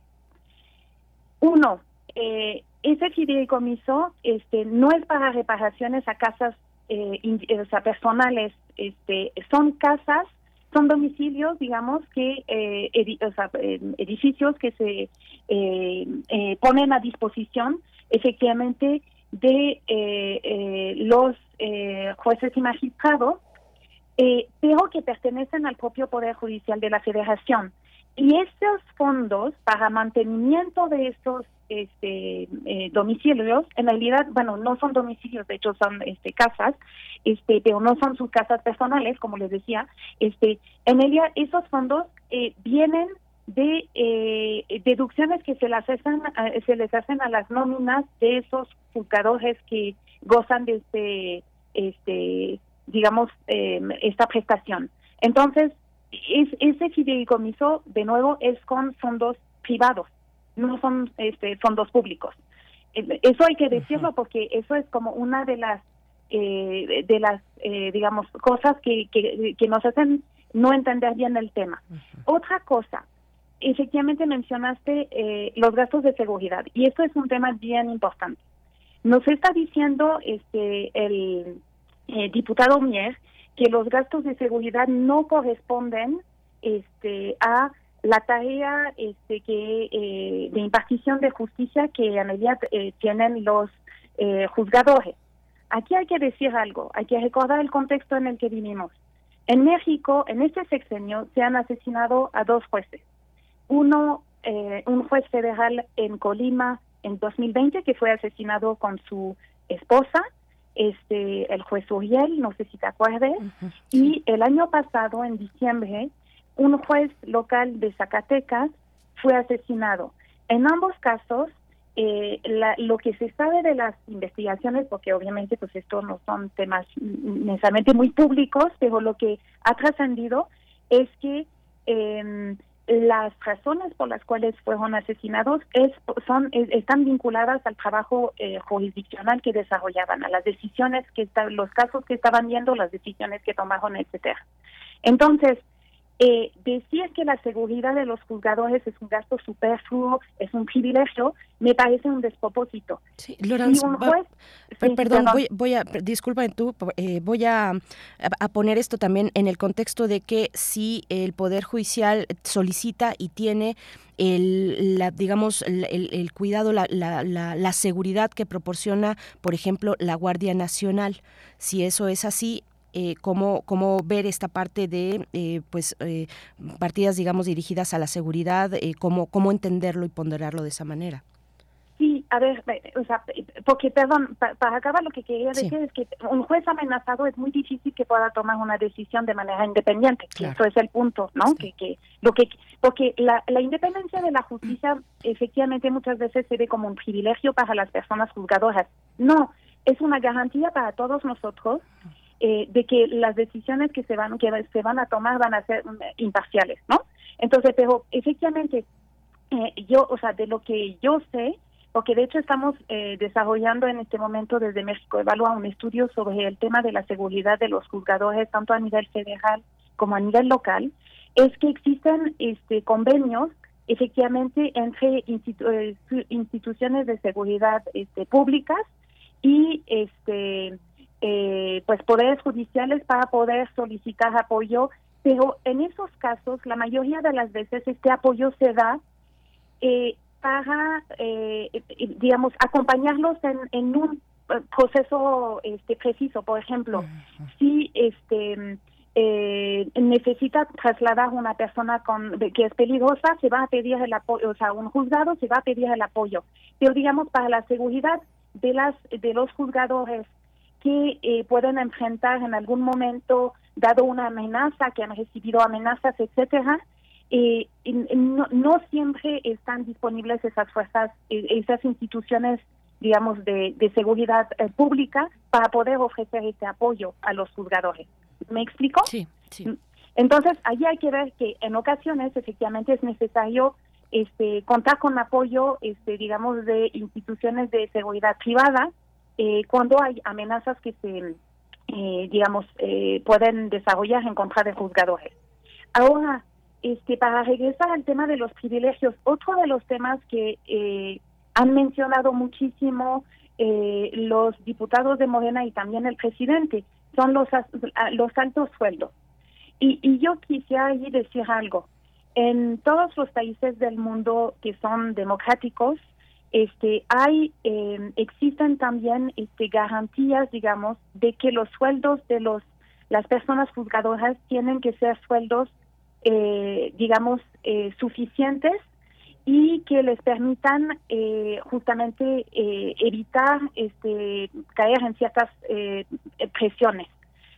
Eso es una cosa reconocida en los estándares internacionales. No es propio este de México y una de esas garantías en general es que el sueldo de los juzgadores no puede ser eh, disminuido eh, durante el tiempo de su encargo. Ahora, esto está reconocido en la Constitución mexicana y el tema allí es que eh, el presidente ha dicho una y otra vez que los juzgadores este, no cumplen con la Constitución porque la Constitución también establece que nadie, ningún funcionario público puede ganar más que el presidente. Por ahí son dos principios que están en la misma Constitución que, digamos, son eh, contradictorios el uno con el otro en el caso de los juzgadores. Pero eh, digamos que esta garantía de que los sueldos de los juzgadores no pueden ser disminuidos en el tiempo de su encargo, precisamente es una garantía de su independencia. Entonces, y como les di, eh, como te decía, esto es algo que existe en muchas partes del mundo. Entonces, y además hay que recordar que los ministros y consejeros de la Judicatura Federal al inicio del sexenio este redujeron este de manera voluntaria su sueldo en 24 o 25% y eh, que el presidente también redujo su propio sueldo en 60%, decisión que él tomó, está muy bien, pero entonces luego dice que los demás ganan más que él, pues sí, pero este hay una garantía este en ese sentido que existe en la Constitución para que los juzgadores no no se les baje su sueldo, este como podría ser como una medida de presión este para que resolvieran de manera distinta. Este, entonces esto, ahora para eh, volver a, tu planteamiento inicial, ¿existen gastos superfluos en la Corte o en el Poder Judicial Federal? Pues seguramente sí. En muchas instituciones hay gastos que no necesariamente son los mejores. También es importante resaltar que el Poder Judicial de la Federación ha este, eh, tomado acuerdos eh, de austeridad, habría que analizarlos a detalle.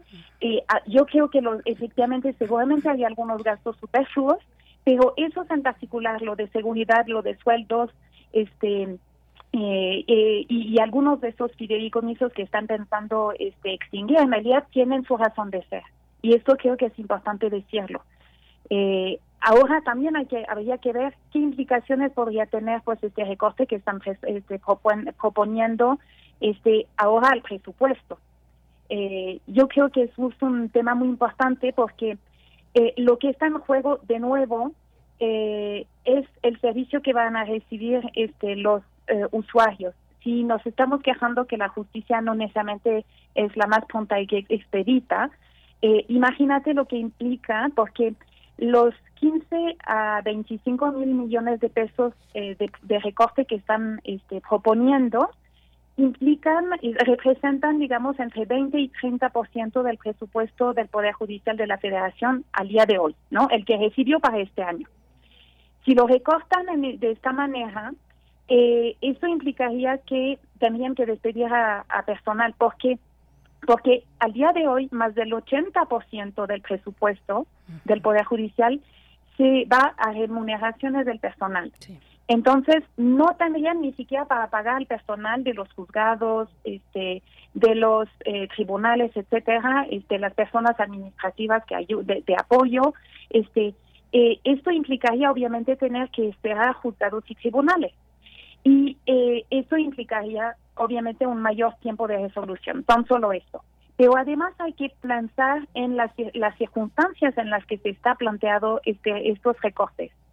Este año, el Poder Judicial de la Federación tiene todavía que acabar de implementar la reforma a la justicia laboral.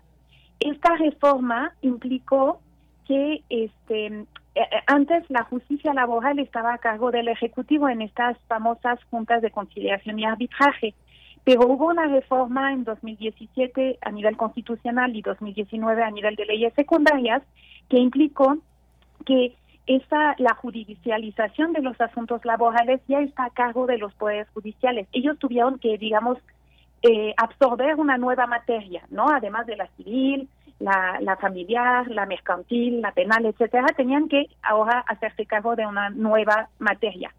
Para esto, este, esta reforma este, se implementa a nivel nacional, este, acabo de entrar en, de, de implementarse, perdón, el año pasado, pero en realidad eh, el proceso, digamos, de esta reforma todavía está en curso y el Poder Judicial de la Federación, eh, si no recuerdo mal, en sus proyecciones necesitaba este año eh, crear otros 22 juzgadores laborales nuevos para dar, digamos, atención a todos los casos este, que tienen, que se están presentando ahora a nivel federal. Entonces, eh, esto es una obligación que tiene el Poder Judicial de la Federación de dar atención a esos casos, que es una eh, decisión del legislador, este, de los legisladores, este, pues darle este encargo ahora a los poderes judiciales, ¿no? También hay otra cosa, se acaba de aprobar este año el nuevo Código Nacional de Procedimientos Civiles y Familiares, que implica, entre otras cosas, que algunos de los juicios en esas materias tengan que ser orales, hay una serie de consecuencias eh, eh, eh, que sobre los poderes judiciales que implican que vayan a tener que pues construir salas de oralidad para esas materias, para resolver esos juicios. tienen seguramente que capacitar a su personal también en esos ámbitos, etcétera. esto es otra responsabilidad y de hecho es muy interesante porque cuando se aprobó este código en los transitorios se puso como muchas veces eh, el legislado el, legislativo tendrá que prever los recursos suficientes para que el poder judicial pueda implementar esos cambios y ahora lo que está haciendo el mismo legislativo es decir, te voy a recortar en 20 y 30% tu, tu presupuesto. Entonces, ¿de qué manera el Poder Judicial puede enfrentar esas nuevas obligaciones impuestas por el legislador por este, esta, sin, sin el presupuesto este, suficiente? Y finalmente hay que recordar este, que el Tribunal Electoral este año va a tener que atender este eh, pues los procesos electorales eh, el próximo año. Y este esto en general cuando existe un, un este proceso electoral eh, en principio le llegan el doble de asuntos que en un año normal entonces el tribunal electoral si no se le da los recursos suficientes lo mismo tendría muchísimos problemas para atender la demanda que se va a generar. Sí. Todas estas razones me parece que nos explican por qué eh, la, la, propuesta de recortar el presupuesto del Poder Judicial de esta magnitud es este sería muy problemática. No podrían funcionar este, los juzgados tribunales este, de manera este, eh, pues eficiente y tendríamos un, un grave problema este, eh, nosotros ciudadanos para poder acceder a la justicia que nos merecemos.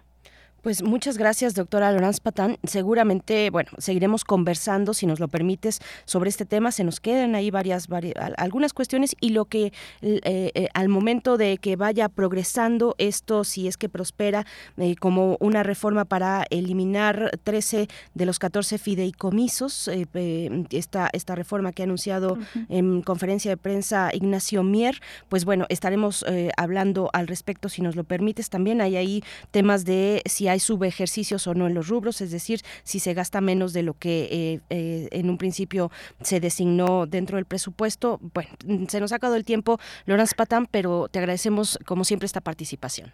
No, muchas gracias a ti, Berenice, y con mucho gusto platicamos más adelante. Este, y un saludo aquí al auditorio. Otro para ti de vuelta. Gracias, Lorenz Patán, doctora en Ciencia Política por la Flaxo, coordinadora del Programa de Transparencia en Justicia de México Evalúa. Bueno, con estos elementos ahí eh, donde ustedes tienen, por supuesto, la, la última palabra, eh, la ciudadanía es quien tiene en medio de lo que argumentan de un lado y del otro, porque pues así está la composición de la tensión eh, también política entre el, el, los distintos poderes, donde ya también entra el poder legislativo, pues proponiendo estos recortes, bueno, estas, estas esta eliminación de 13 de los 14 fideicomisos eh, del Poder Judicial. Recordemos que el Poder Judicial está compuesto por la Suprema Corte de Justicia, por la, el Consejo de la Judicatura y por el Tribunal Electoral. Y el 80%, como nos decía la doctora Lorenz Patán, el 80% del presupuesto del Poder Judicial se va en salarios y prestaciones del total de los servidores públicos, que son 55 mil servidores públicos del Poder Judicial. Vamos a dejar aquí el tema, nos vamos con música, 8 con 38 minutos. Esther Chivis nos pide esta mañana. Eh, dice eh, esta canción de los agachados de la maldita vecindad y los hijos del quinto patio. Eh, Marcelo, vengo bien crudo, dice, ambas cantando a todo pulmón, nos lo pide. Vamos con ello. ¿Sabes qué, Marcelino? ¿Qué tienes? Ando muy crudo, Marcelo. Vamos a comernos una pancita, no con los agachados. ¿Lo la barremos? No le echamos todo. Poninas, pon, pon, ponle. A comer pancita con los agachados, que vengo muy crudo. Ay. De todo tengo La tiene suave, muy bien calientita, con su callito sabroso y gordito, su cebollita muy bien picadita. Chicharrón muy picosito como a mí me va a gustar, romeritos muy tiernitos en su mole de pipián, chayotitos calientitos con tortas de camarón. También tiene mole de olla sazonado con cilantro, con su rama de pasote, con su flor de calabaza, soponos y verdolaga, frijolitos caluditos con chilito picadito, tortillitas calientitas sacaditas del comal.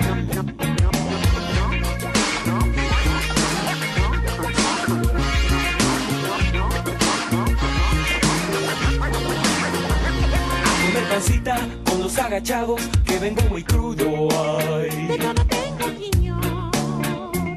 La tiene tiene suave, muy bien calientita, con su callito sabroso y gordito, su cebollita muy bien picadita.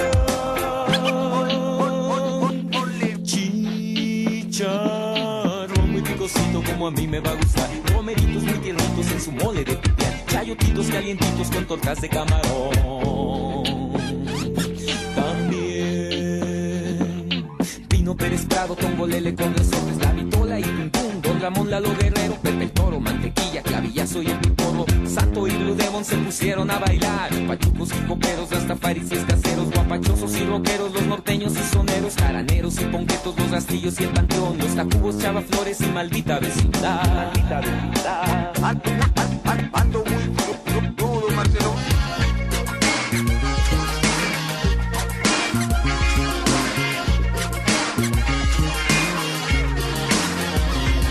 Pancita con los agachados, que vengo muy crudo hoy. La tiene suave, muy bien calientita, con su callito sabroso y gordito, su cebollita muy bien picadita. Chicharrón muy picosito como a mí me va a gustar, romeritos muy tiernitos en su mole de pipián, chayotitos calientitos con tortas de camarón.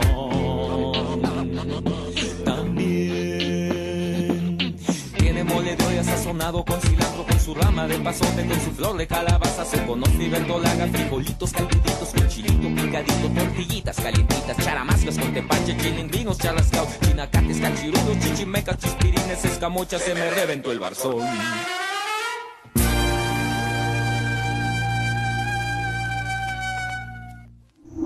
Primer movimiento. Hacemos comunidad con tus postales sonoras. Envíalas a primermovimientounam.gmail.com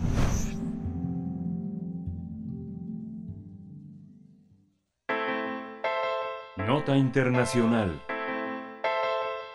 El presidente de Brasil, Luis Ignacio Lula da Silva, decretó la creación de dos nuevas reservas indígenas en la región amazónica que tendrán protección legal para defenderse de las invasiones de madereros ilegales, mineros de oro y ganaderos. Con la decisión ya son ocho las reservas oficializadas desde el inicio de su mandato el primero de enero, luego de que su antecesor Jair Bolsonaro anulara las políticas de concesión de territorios ancestrales a los pueblos originarios, un antaño reclamo del agronegocio. La aprobación de las nuevas demarcaciones fue el Día de la Amazonía, por lo que el presidente brasileño aseguró que durante su gestión la Policía Federal y las Fuerzas Armadas trabajarán en el control fronterizo y en el combate a las mafias que operan en la selva amazónica, de la cual Brasil tiene 60%. Eh, Lula da Silva tiene previsto reconocer otras seis reservas. Sin embargo, enfrenta una carrera contrarreloj, ya que el Congreso de Brasil está impulsando una ley que restringiría el reconocimiento de las reclamaciones de tierras indígenas, una medida respaldada por el poderoso grupo de presión agrícola del país. De acuerdo con los especialistas, la región amazónica es hogar de la mayor eh, selva tropical del mundo, cuya conservación se considera esencial para absorber las emisiones de carbono responsables del calentamiento global. Bueno, pues eh, vamos a conversar sobre la lucha del gobierno brasileño contra la deforestación de eh, la Amazonía al crear estas dos nuevas reservas indígenas. Nos acompaña a través de la línea la doctora Regina Crespo.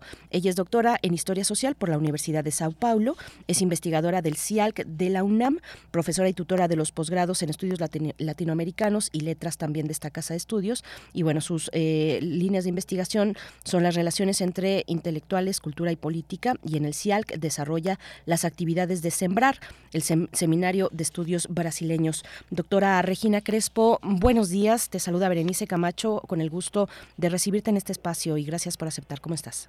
Buenos días, Berenice. Buenos días a todo el auditorio que nos acompaña. Gracias, doctora. Pues, ¿cómo ves esta decisión?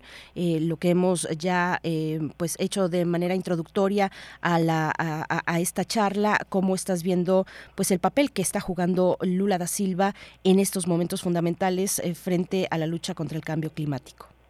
Mira, es una acción fundamental justamente para retomar aquello que Bolsonaro dijo que no iba a hacer y sí lo cumplió, ¿no? Fue una de sus ah, promesas de campaña. Dijo cuando empezó a gobernar que no iba a demarcar ni un cen- centímetro siquiera para las reservas indígenas y sí que lo cumplió. Entonces, esta es una decisión muy importante porque recupera ¿sí?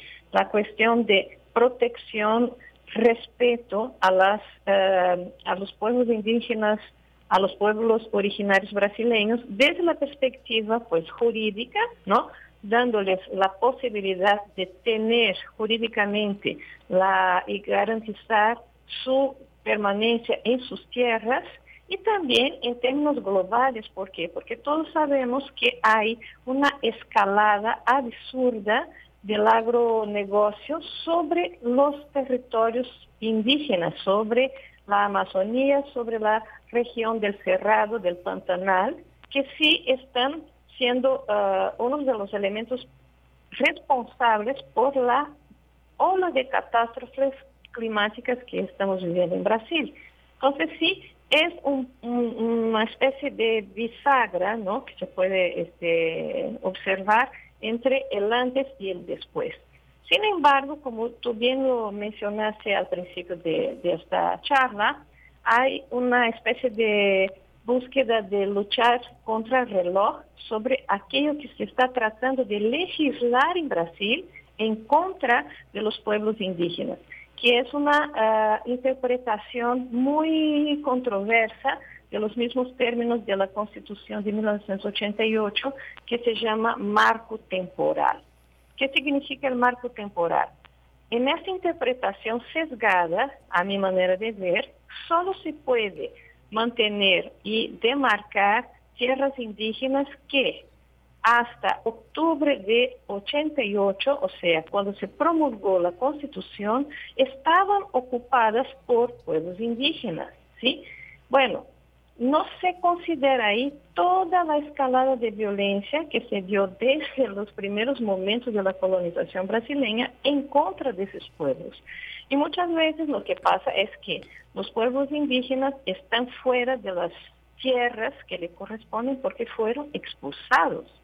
Y fueron expulsados precisamente por estas fuerzas del agronegocio, por los ocupantes de las tierras, los grileiros, como se llama en Brasil, aquellos que van y se posesionan de las tierras y después hacen la la adecuación jurídica para justificar la posesión, pero ella no tiene ninguna base legal. Y esa interpretación lo que hace es impedir justamente que las poblaciones que son las dueñas originarias de estos, territorios, de estos territorios puedan estar ahí y garantizar su posesión. El marco temporal ya pasó, por las eh, votaciones de la Cámara de los Diputados está en vías de ser aprobada por el Senado Federal, mientras lo que está sucediendo es que el Supremo Tribunal Federal está votando sobre la legalidad de esta ley. Y afortunadamente hasta este momento cuatro jueces votaron en contra, mientras dos que fueron eh, indicados por Bolsonaro votaron en favor. Faltan todavía cinco votos, ¿sí? y la, eh, esta evaluación va a volver la agenda del Supremo Tribunal el 20.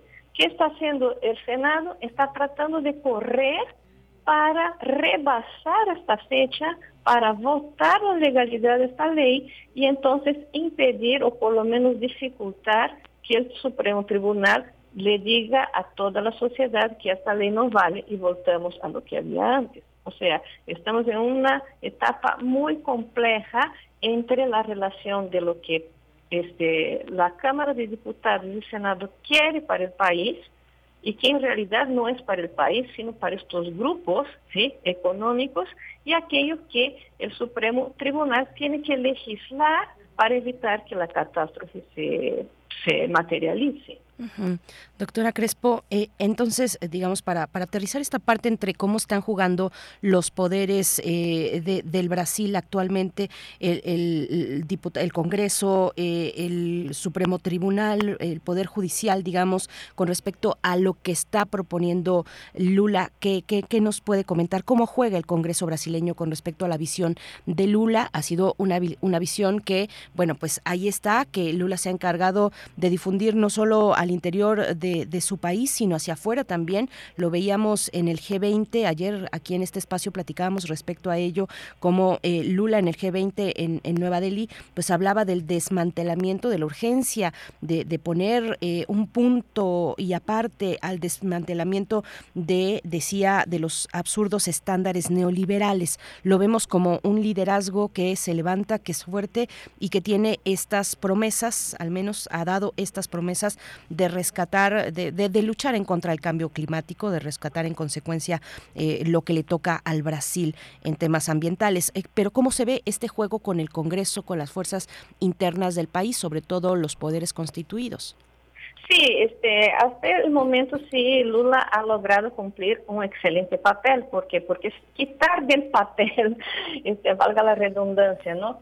Uh, las leyes y ponerlas en, en, práctica es una ventaja fundament fundamental para empezar el proceso de reconstrucción del país. Uh, desde que Bolsonaro dejó el poder, ¿no? Para que tengas una idea, Bolsonaro desmobilizou, destruiu uma série de órgãos que eram controladores, por exemplo, de, uh, de temas climáticos, de temas de controle de produção química, de la possibilidade ou não sim, legal de utilizar elementos este, químicos para hacer mineria em Amazônia. Todo isso lo deshizo Bolsonaro. Então, el gobierno actual tiene que reconstruir todo el aparato gubernamental para recuperar estos elementos de control, por una parte. Por otra parte, tiene que cumplir ¿sí? con la creación de las reservas, que ya no se llaman así, se llaman tierras indígenas, para quitar justamente ese descompás del ejercicio de la ciudadanía entre la, los pueblos indígenas, los pueblos, pueblos originarios y la totalidad de los ciudadanos en Brasil, dándole un carácter ciudadano. Entonces ya no se habla de reservas, sino de tierras indígenas. Este, seguir la agenda para que estas tierras sí de hecho sean legalizadas y conforme el derecho de propiedad a sus verdaderos propietarios es un elemento fundamental para que la cuestión avance. Sin embargo, como acabo de decir, todas las fuerzas este, de un Congreso absolutamente conservador y mayoritariamente conservador en términos de votos, pues va en contra de las acciones afirmativas en ese sentido del gobierno federal. Lo que está haciendo Lula es tratar de correr, ¿no? Para que estas, estas tierras sean demarcadas, para que haya una garantía de acceso a ellas a, a los pueblos originarios. Y eso significa que significa que se impide el avance del desmatamiento, que es la gran este, agenda que Lula trajo otra vez al escenario internacional. ¿Cómo se rompe esta cadena viciosa de desmatar? Pues con la gente que sí sabe cuidar a, la, al bosque, ¿no? a la floresta, como se dice en portugués, y mantiene sus hábitos, su control, su respeto a la naturaleza para que ella pueda respirar, para que ella pueda ser lo que es y para que ella pueda mantener una vida mejor en términos este, ecológicos, climáticos para el total de la población. Pero sí es una lucha muy, muy difícil por todos esos impedimentos que hemos estado viendo y además por un punto importante, eh, Berenice, que es la cuestión, por ejemplo, de que se descubre este petróleo en la foz del Amazonas, ¿no? Y entonces hay una, un descompás también entre lo que se supone que es una política desarrollista para el conjunto del país, por ejemplo, la explotación del petróleo, y el mantenimiento de la fauna, la flora, este, el respeto a la, la naturaleza, que significa que eso no se debería hacer. Y el gobierno brasileño también se queda en esa disyuntiva. Se explota el petróleo, se rompe el equilibrio ecológico. No se explota el petróleo, el país no gana. Al mismo tiempo, mantener este, la floresta intacta, más bien en otro tipo de explotación económica, representa ir en contra de todas las fuerzas del gran capital en la dominación de los territorios brasileños. Es un problema bastante complejo y vamos a ver qué va a pasar con el gobierno brasileño en los próximos días. ¿no? Finalmente hay que esperar la votación del Supremo Tribunal Federal para que ojalá y sea posible, se rompa ese proceso de este, total destrucción de las cosas lindas que hay en Brasil, y no solamente lindas, sino que importantes para el país y para el mundo, que es este, pues la selva amazónica que tenemos ahí, el cerrado que tenemos ahí y que paulatinamente están, están siendo destruidos por esas fuerzas predatorias de la naturaleza, que es el agronegocio,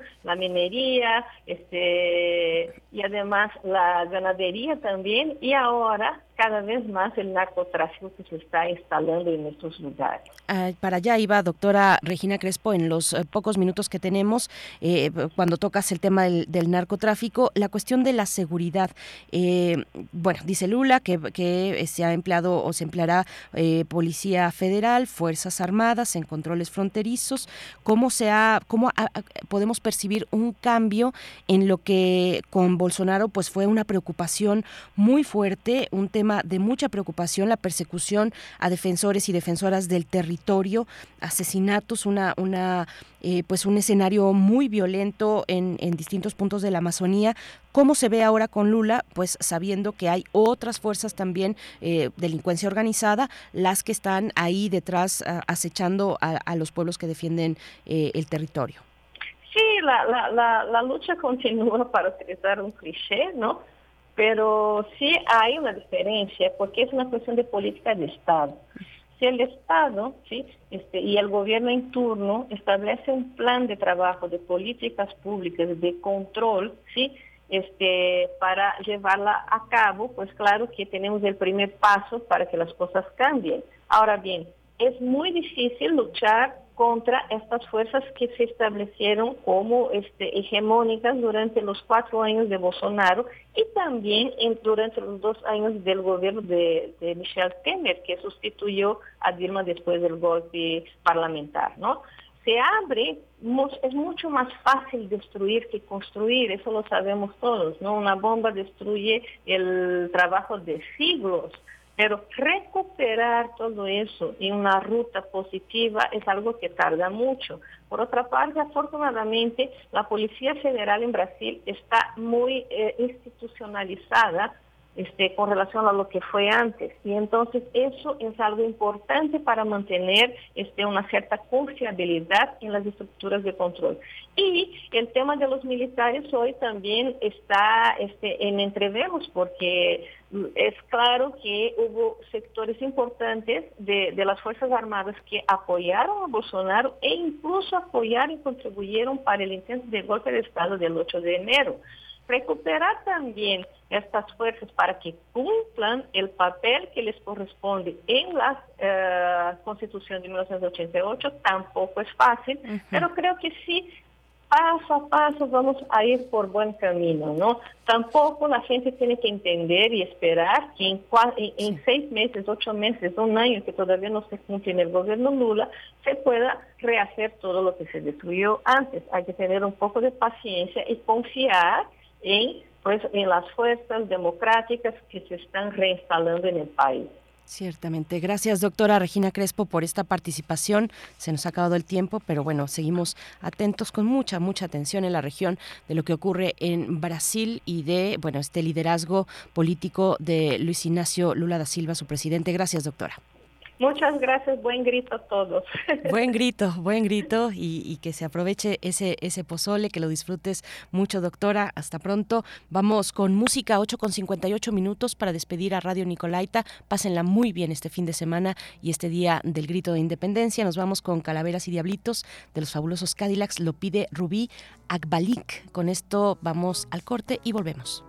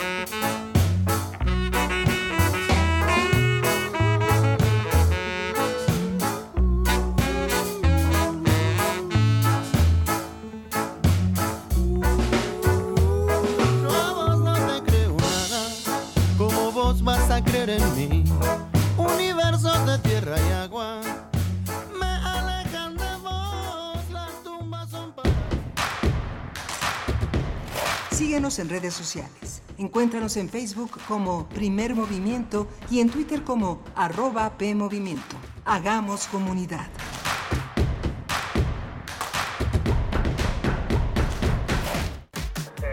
Diez de los beneficios que nos aporta la investigación en humanidades y ciencias sociales para comprender el mundo. Todo en una misma exposición. 10 en humanidades. No te la pierdas a partir del 8 de septiembre en Universum.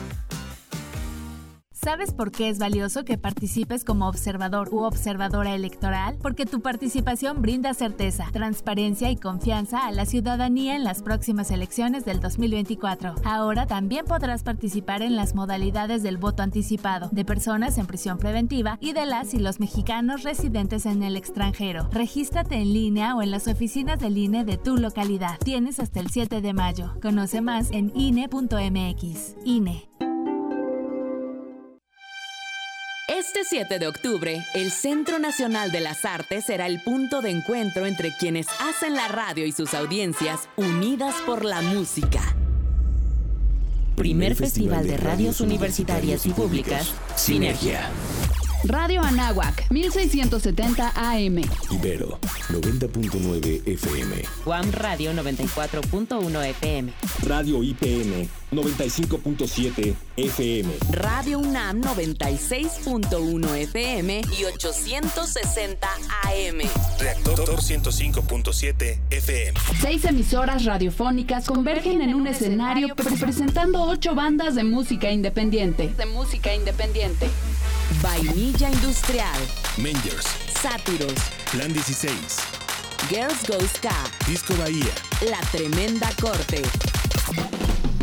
Y una banda sorpresa ganadora de la convocatoria Nómada de la Red de Radios Universitarias de México. Festival de Radios Universitarias y Públicas Sinergia. Primera edición.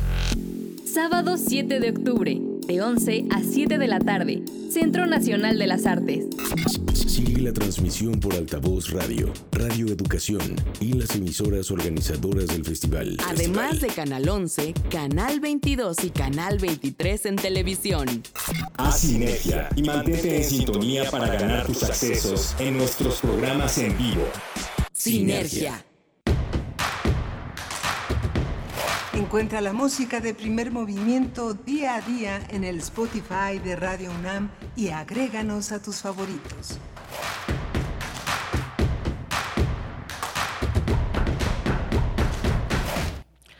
Buenos días, estamos ya de regreso. Eh, va poco a poco, eh, pues, eh, encendiéndose la emoción de este de este día, 15 de septiembre. Se aproxima, pues, el momento de, de compartir, de festejar el día de la Independencia, el día del grito, del grito de Independencia en México. Les estamos acompañando en esta mañana especial a través de la radio, Radio UNAM, Radio Pública, Radio Universitaria, en vivo por el 96.1 de la FM y el 860 de amplitud modulada. Presento al equipo Rodrigo Aguilar en la produ- producción ejecutiva, Violeta Berber en la asistencia de producción, Antonio Quijano, jefe de noticias, y Andrés Ramírez eh, frente a mí también del otro lado del cristal en los controles técnicos, eh, en la voz, en los micrófonos y en la conducción. Berenice Camacho, eh, deseándole lo mejor a Miguel Ángel Quemain, que estará de vuelta con nosotros el próximo lunes. El próximo lunes. Mm, Bueno, pues estamos leyendo sus comentarios. El tema de la Suprema Corte de Justicia, de- de- perdón, del Poder Judicial y del eh, recorte presupuestal y de esto que se está dirimiendo también en Cámara de Diputados. En Cámara de Diputados, pues es eh, estamos eh, con ello leyendo sus comentarios, varios comentarios, digamos pues eh, en esta atención a favor y en contra de una reducción o una revisión de los gastos en el poder judicial, algunos gastos pues específicamente eh, tal vez algunos eh, dirigidos a la Suprema Corte de Justicia de la Nación o a, a altos mandos de o altos puestos en el Consejo de la Judicatura, en el Tribunal Electoral, que son digamos las tres entidades que componen el poder judicial Gracias por sus comentarios, pues em, imposible leerlos todos, son, son muchos, pero sí van un poco desde la crítica hacia el presidente López Obrador con el tema, dice Rosario Durán, de los caprichos de haberse bajado el sueldo. Eh, hasta, bueno, pues otros que que eh, hablan de la poca capacidad de, eh, de, de, la opacidad, digamos, del poder judicial. Estoy tratando un poco de resumir pero ustedes saben bien por dónde van esas, esas posturas. Les estamos leyendo muchas posturas críticas. Eh, nos dice Alfonso de Alba Arcos con excesos y dislates y la supina ineficacia de la Suprema Corte de Justicia de México. Club de Cuates nos dice, bueno, también mm, refrancito, el Poder Judicial es el más opaco y no solo eh, que se diga en este, y no solo que se diga en este sexenio varias cuestiones. También Daniel Manzano dice, si la Guardia Nacional, como dices, Berenice, estuviera realmente protegiendo jueces, magistrados y más personas dedicadas a impartición de justicia, no habría tantos asesinatos y extorsiones. Bueno, lo digo porque así es y porque lo solicitó eh, el Poder Judicial. No estoy segura si desde únicamente la Suprema Corte de Justicia, no, no estoy segura de ese dato, pero es un hecho, no es que nada más lo diga yo, pero es, es un hecho que compartimos y comentamos aquí con Laurence Patán, pero ella hizo la precisión muy necesaria de que esto, este tipo de seguridad brindada, por ejemplo, por Guardia Nacional, se daba solamente en casos muy específicos, en eventos puntuales y no permanecía en el tiempo durante, pues, lo necesario para algunos casos de jueces que sí han sido eh, pues eh, eh, amenazados por su función, por sus decisiones judiciales. En fin, hay mucho en juego y mucho que disipar, me parece también, entre lo que pueden ser excesos, como la cuestión de los alimentos, de los alimentos, de estos utensilios de cocina, millones de pesos para, para alimentos en un año, solamente para los 11 ministros y ministras de la Suprema Corte. O sea, todo eso, todo eso por un lado, y por otro también la necesidad, eh, la, la, importancia de eh, garantizar la seguridad de jueces y juezas en el país que están en una situación muy distinta a la que están los jueces de la Suprema, los, los ministros y ministras de la Suprema Corte de Justicia. Son jueces que están en territorios pues muy complicados, muy complejos y no, digamos, en, eh, en con el con el reflector como lo tiene eh, y, y, la relevancia pues que tiene la Suprema Corte de Justicia de la Nación. Bueno, pues vamos a dejar el tema por acá y con la promesa de seguir, por supuesto, porque bueno, esta, esta cuestión de los fideicomisos está avanzando en discusión o avanzará seguramente, no lo sabemos todavía, eh, en la discusión dentro del mm, dentro de la Cámara de Diputados, la cuestión de reducir, eh, de eliminar 13 de los 14 fideicomisos del Poder Judicial, solo uno de ellos está establecido en la ley y ver cuáles son privados y cuáles son con fondos públicos, eh, nutridos con fondos públicos. Hasta ahí la cuestión. Vamos a tener en esta mañana, en la última hora de este viernes, en nuestra última hora de transmisión del día, en este viernes, en esta semana del 15 de septiembre, vamos a tener música, vamos a conversar sobre la propuesta musical de Juan Palitos Chinos y estarán sus dos integrantes, que es eh, Juan Pablo Guerrero y Friné Alejo. Eh, ambos integran este, bueno, es un dúo, por lo tanto, un dúo musical mexicano, Juan, eh, eh, Juan Palitos Chinos, y nos van a acompañar aquí en la cabina. Tendremos después una convocatoria, una invitación para que se acerquen a la convocatoria del premio Clara Porcet que va en su edición número 20, el premio Clara Porcet para diseñadoras, el premio 2023, está la convocatoria 2023 abierta y vamos a conversar con Ana Paula García y Colomé, diseñadora industrial con maestría en diseño estratégico e innovación y maestría en docencia, que nos va a hablar de esta convocatoria al premio Clara Porcet de Diseñadoras 2023. Antes de ello, la poesía necesaria, 9 con 9 minutos si me da la voz y si me da el, el, aliento, y claro que me va a dar para la poesía, pues vámonos para allá, que, que, que, que, a eso, que eso es lo que toca en esta mañana. Es hora de Poesía Necesaria. Bien, pues ustedes recordarán que en el centenario luctuoso de Ramón López Velarde, en, en el, el, año de 2021, fue el centenario luctuoso, el Colegio Nacional publicó el libro La Última Flecha. Hablamos aquí de él en su momento. Este libro que recoge la mirada de distintos escritores, casi todos del siglo XX, pero no únicamente, mm, distintos escritores y cada uno dio un acercamiento de la propuesta, un acercamiento a algún aspecto de la poesía de López Velarde. ¿Y por qué López Velarde? Pues porque es 15 de septiembre y porque es el poeta nacional eh, López Velarde, algunos le han dicho así, pero bueno, misticismo aparte, porque hay mucho que conversar de López Velarde mm, y no, no es el espacio para ello, pero eh, el aspecto de lo mexicano eh, es de las características pues, que acompañan su poesía. En Última Flecha, Gabriel Said, por ejemplo, dice, cito, la poesía de Ramón López Velarde no es menos importante que el muralismo mexicano y hasta puede señalarse como su antecesor inmediato.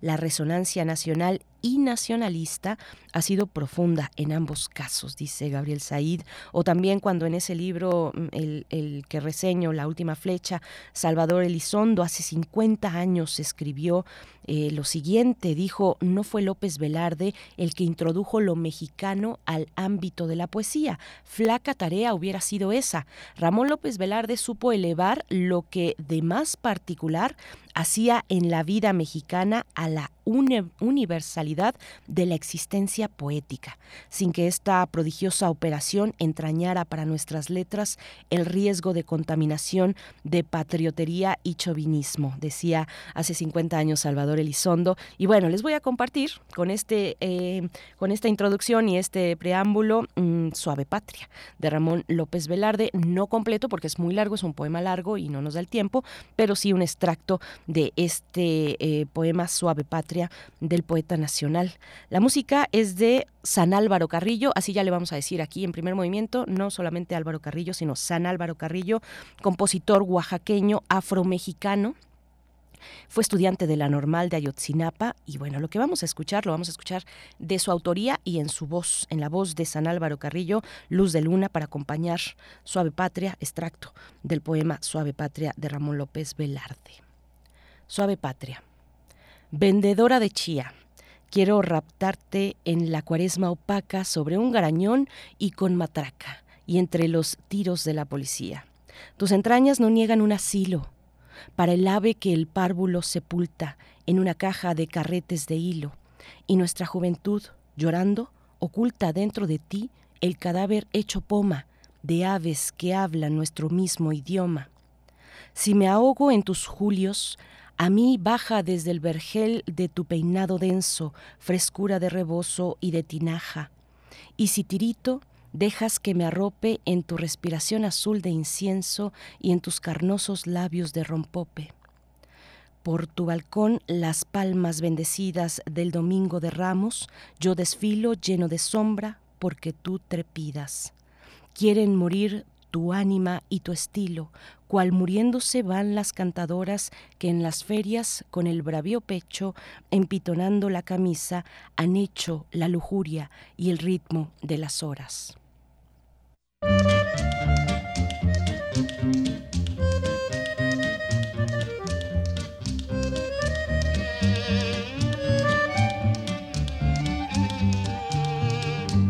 Yo quiero luz de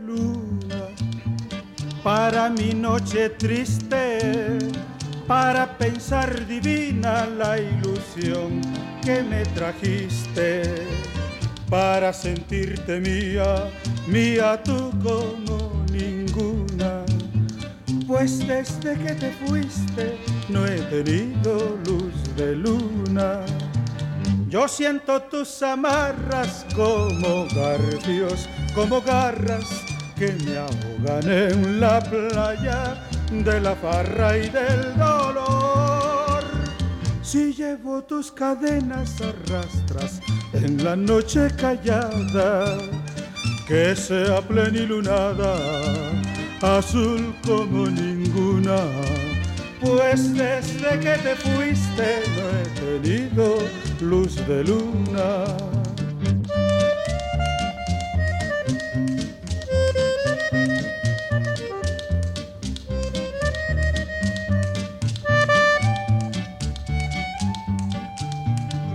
Ya no vuelves nunca, provincianita mía, a mi selva querida que está triste y está fría. Que al menos tu recuerdo ponga luz sobre mi bruma. Pues desde que te fuiste no he tenido luz de luna. Yo siento tus amarras como garfios, como garras que me ahogan en la playa de la farra y del dolor. Si llevo tus cadenas arrastras en la noche callada, que sea plenilunada, azul como ninguna. Pues desde que te fuiste no he tenido luz de luna. Pues desde que te fuiste no he tenido luz de luna. Primer movimiento. Hacemos comunidad con tus postales sonoras. Envíalas a primermovimientounam.gmail.com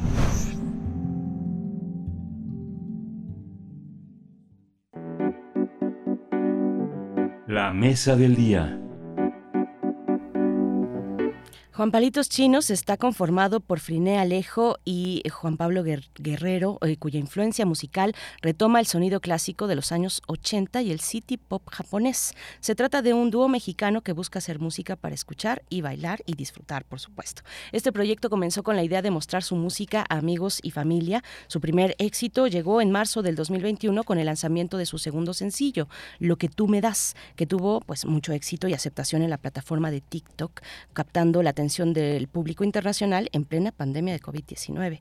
Desde entonces, Juan Palitos Chinos ha lanzado sencillos como Hacerte Bien, inspirado en la música disco de los años 70, o también Una vez más, una vez más, Me hago mal, ¿por qué no contestas? y Bellavista 130. Asimismo, la banda se ha presentado en algunos escenarios de la Ciudad de México y su próxima presentación será el 29 de septiembre a las 8 de la noche en el Pasagüero. Vamos a conversar sobre esta propuesta musical, el dúo que combina city pop japonés de los 80 con sonido indie latinoamericano y nos acompañan sus integrantes eh, Juan Pablo Guerrero y Friné Alejo. Juan Pablo, ¿cómo estás? Hola, ¿todo bien? Muchas gracias por tenernos aquí, feliz. ¿Cómo estás? Hola, hola, muy feliz, desmañanada este 15 de septiembre. Este 15 de septiembre. Para platicar con ustedes. ¿Qué les pareció esta introducción? ¿Algo que precisar?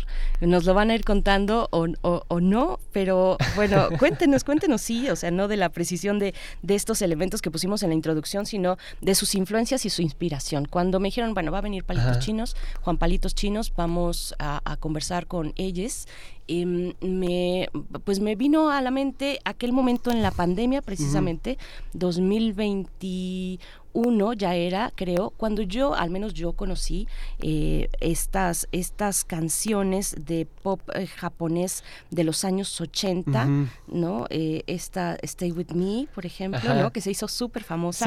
Hay otra por acá, otra, este, a ver, ustedes ayúdenme, pero Fly Day Chinatown. Esa, me encanta a mí. A mí también me gusta mucho. Y bueno, yo las encontré en YouTube y no supe, la verdad no, no es que me encante eh, TikTok, eh, sí otras plataformas, no supe si vino de ahí o primero llegó por, por YouTube y tal. ¿Cómo, ¿Cómo les llega a ustedes esta idea, digamos, estas referencias del pop japonés de los 80, que estamos dando como unas reseñas así muy, muy leves acá, ¿no? Pues creo que justamente fue muy similar a tu experiencia. Porque era música que no estaba en ninguna plataforma digital.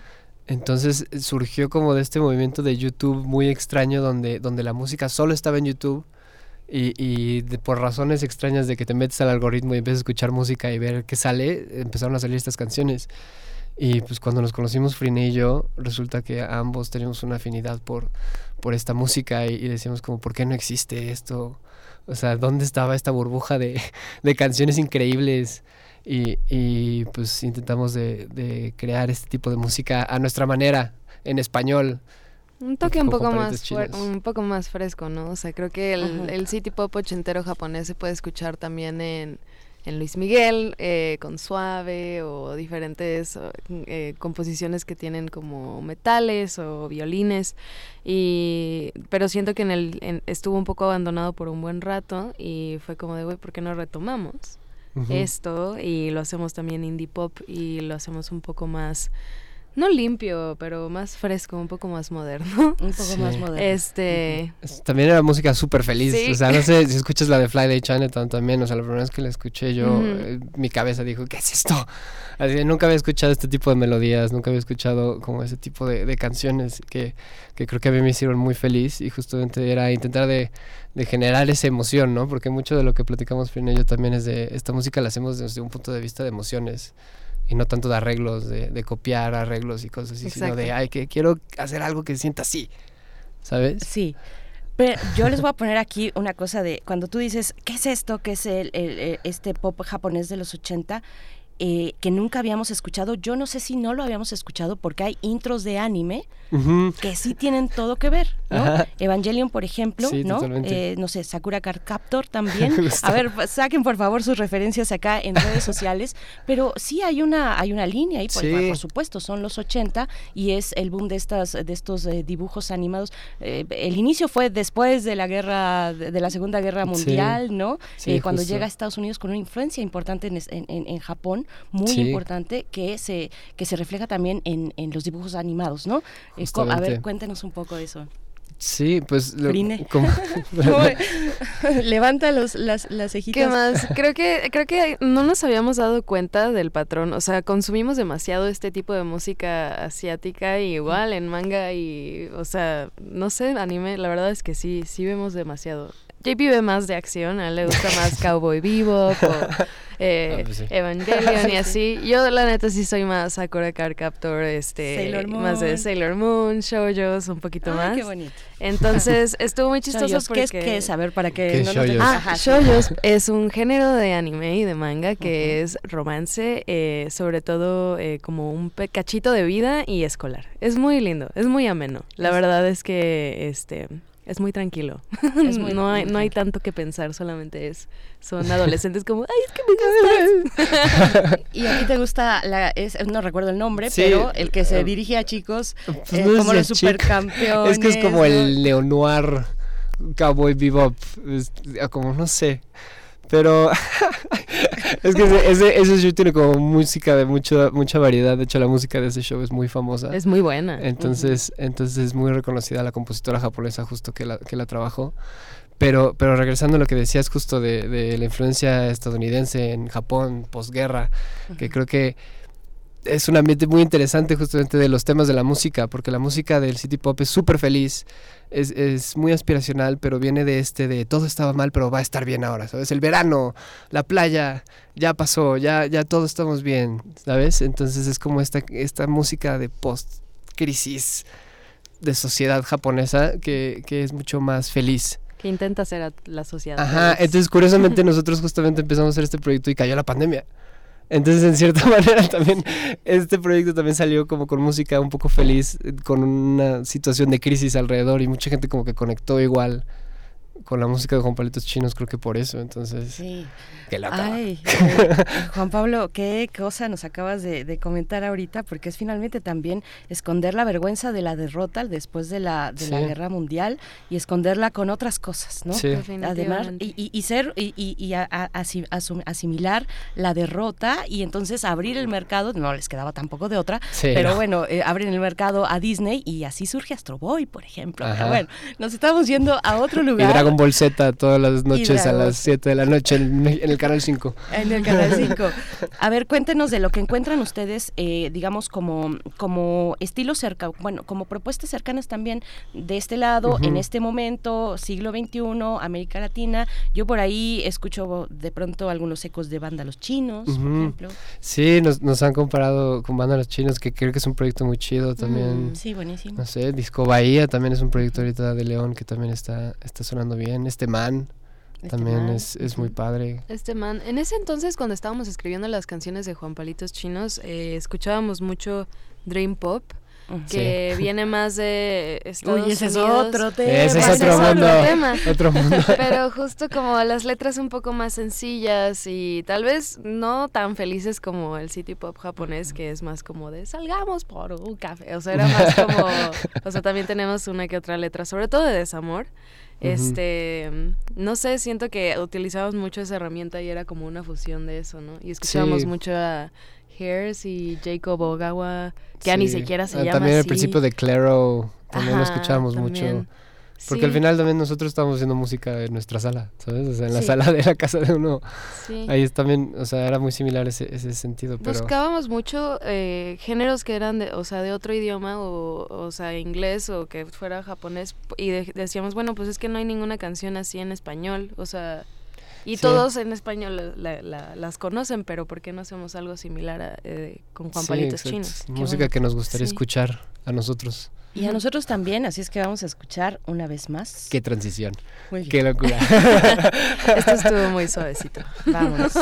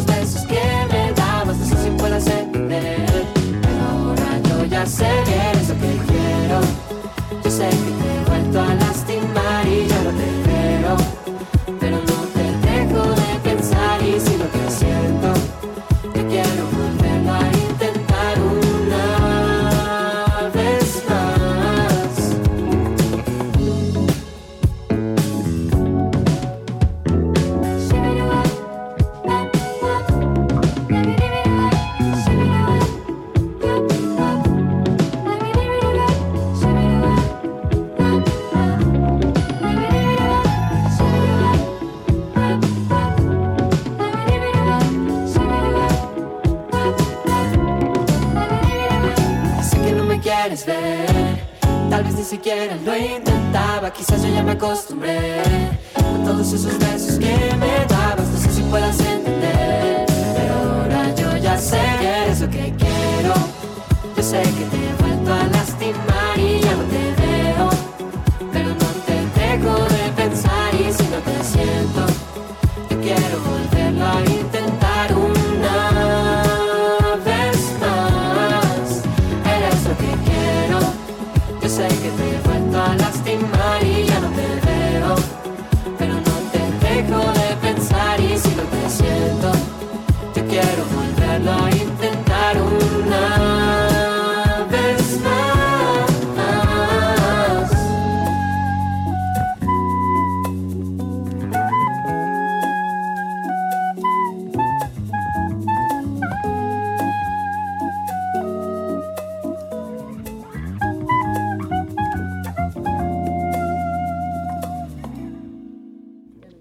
Estamos de vuelta, una vez más es lo que acabamos de escuchar de Juan Palitos Chinos, nos acompañan sus integrantes Friné Alejo y Juan Pablo Guerrero. Bueno, pues estamos aquí hablando un poco de todo, hablando de comida, hablando bueno, de la comida de este día, de este 15 de septiembre, eh, de la birria, nos estaba antojando Friné Alejo y queremos que, que nos sigan contando un poco, a ver, Y derechos de autor.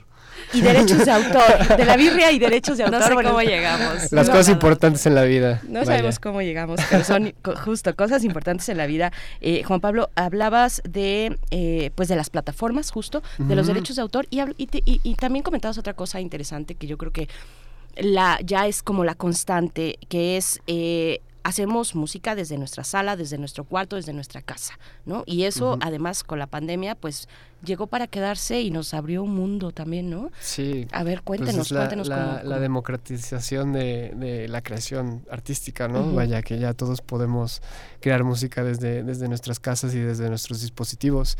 Y no es una guerra de quién puede gastar más en el estudio, sino de quién es más creativo con lo que tiene, ¿no? Sí, quién puede producir mejor. Entonces, sí, que al final del día esa batalla siempre se ha lidiado porque una buena canción es una buena canción, no importa. Si le inyectas muchísimo dinero, una buenísima canción va a jalar como sea. Entonces, entonces sí, creo que nosotros empezamos justamente haciendo música en, en una sala de yo en el piano y, y Frené haciendo muchas melodías y, y, letras y cosas así. A ver, y... ¿de dónde venían ustedes? Tú ya tocabas el piano, tú Friné, cuéntanos un poquito también cómo, um, cómo, mi, cómo, llegas a la música. Yo llegué a la música con mi papá, eh, crecí, es, bueno, mi papá es músico, es bajista uh -huh. y con él estuvimos... Increíble bajista. Increíble bajista, saludos a Luis. este... Y desde chiquita, o sea, siempre okay. hablábamos por teléfono. Yo vivía en Cancún en ese entonces y en mi infancia él vivía en la Ciudad de México, pues porque era músico. Entonces en Cancún, pues o tocabas covers y en México estaba más o menos toda la escena del rock, en donde ahí habían más chambas, ¿no? Entonces él estaba ahí y siempre hablábamos por teléfono y le decía como, ay, escucha Gorilas, ay, escucha Nicky Clan, así de que, y me, siempre me mandabas eh, ¿Cuál discos fue tu primer por disco? Mi primer disco fue este Bjork.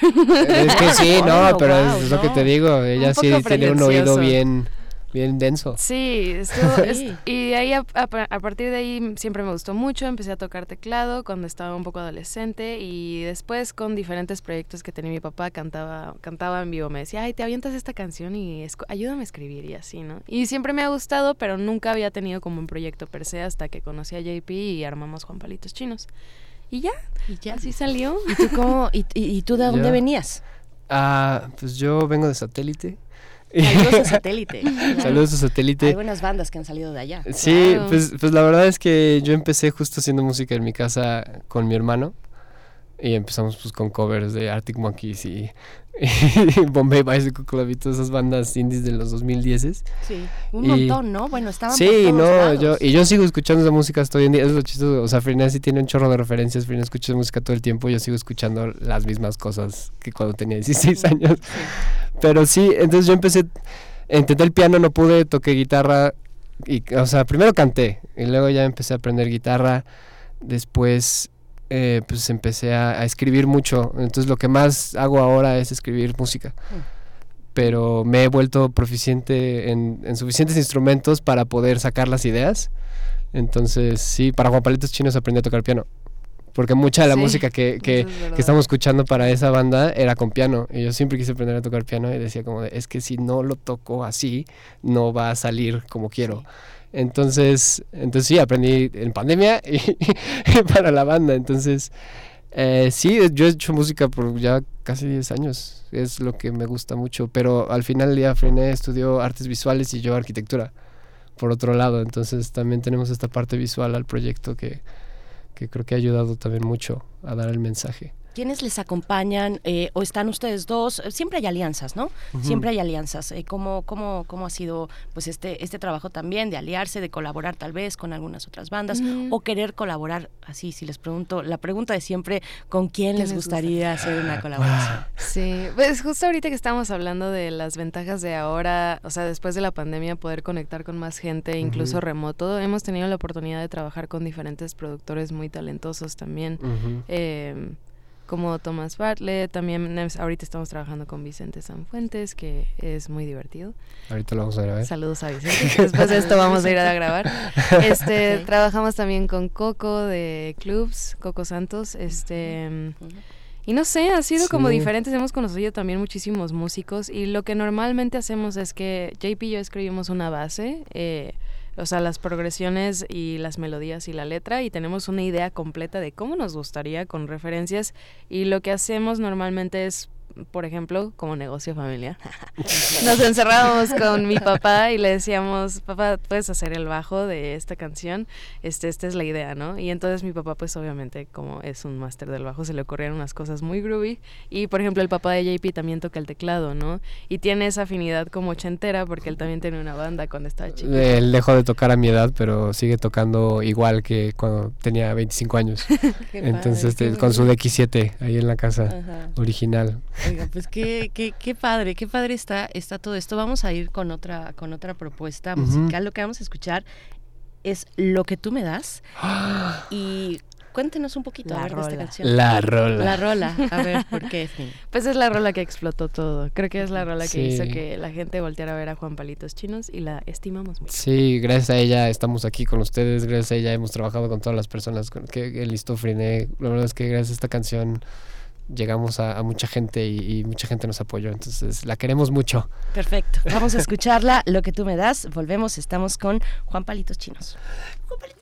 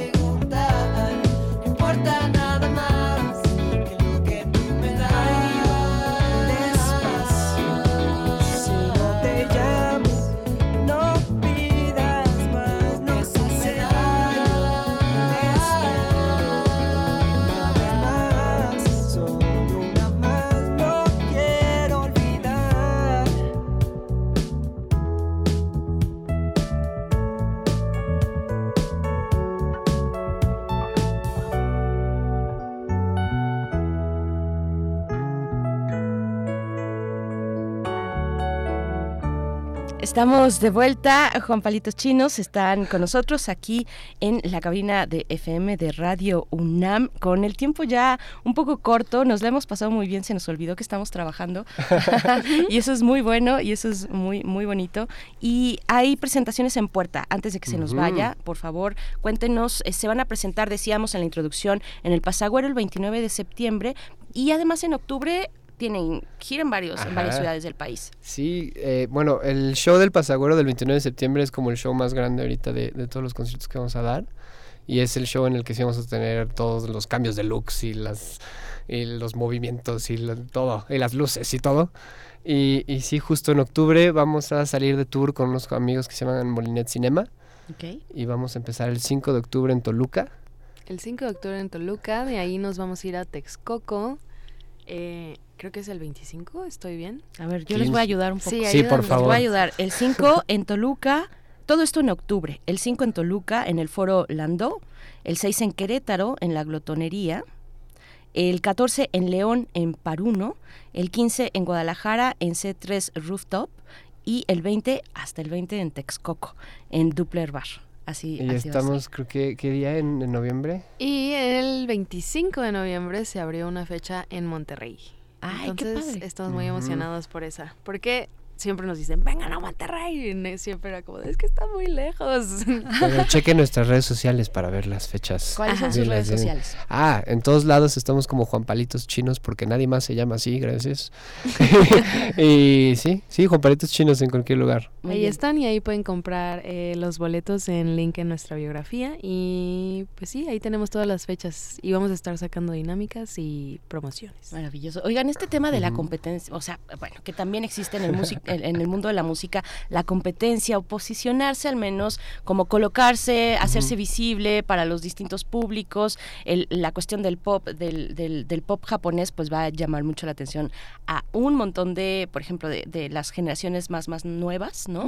Que están súper metidas en, en TikTok y con el manga y con el manga y con el, no sé, ya tantas cosas. Este, hay de todo. Hay, hay, hay de todo ahí. Eh, ¿Cómo les ha ido con eso? No lo sé. Te la cedo, te la cedo.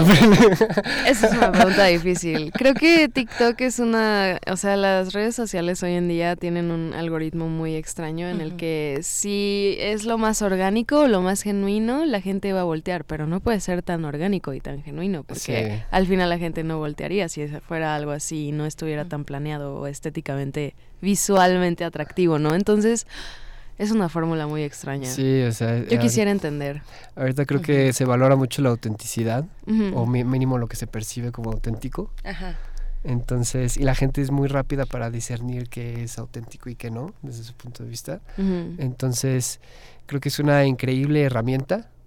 Es. Creo que si la sabes usar y si lo logras, si lo logras conseguir, pero pues también de repente nos ha aislado en, en burbujas donde nos retroalimentamos de nuestras propias opiniones y cosas. ¿no? Intentamos explorar, siempre es como ensayo y error empezar a entender a las generaciones este más jóvenes. Por ahora yo sé que les gusta. Sí, o sea, lo padre es que justamente nosotros hemos intentado ser genuinos y lo padre es que cuando la gente volteó la cosa que estamos haciendo pues era nosotros, ¿no? No estábamos pretendiendo ser nada más.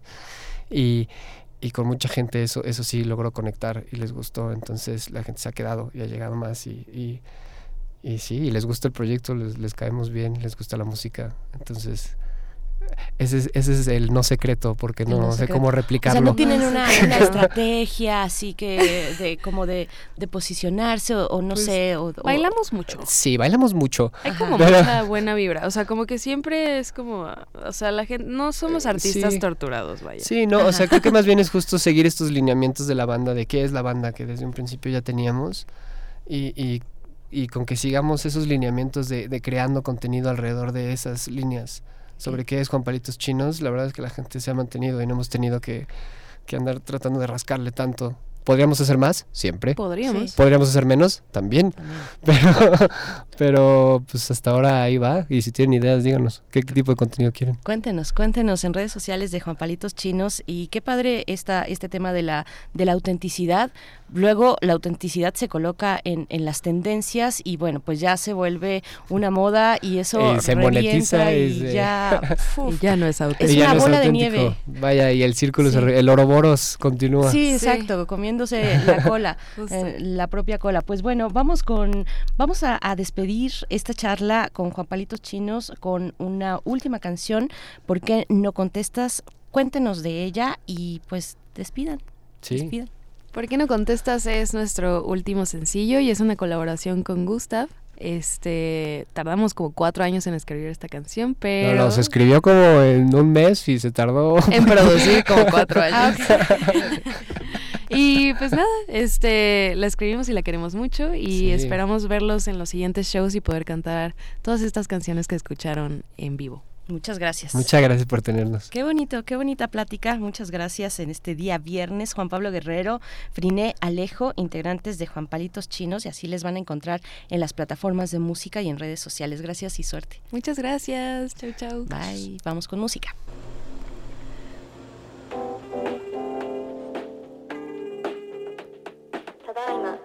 間に出ることができません。Sé que las cosas ya no estaban bien.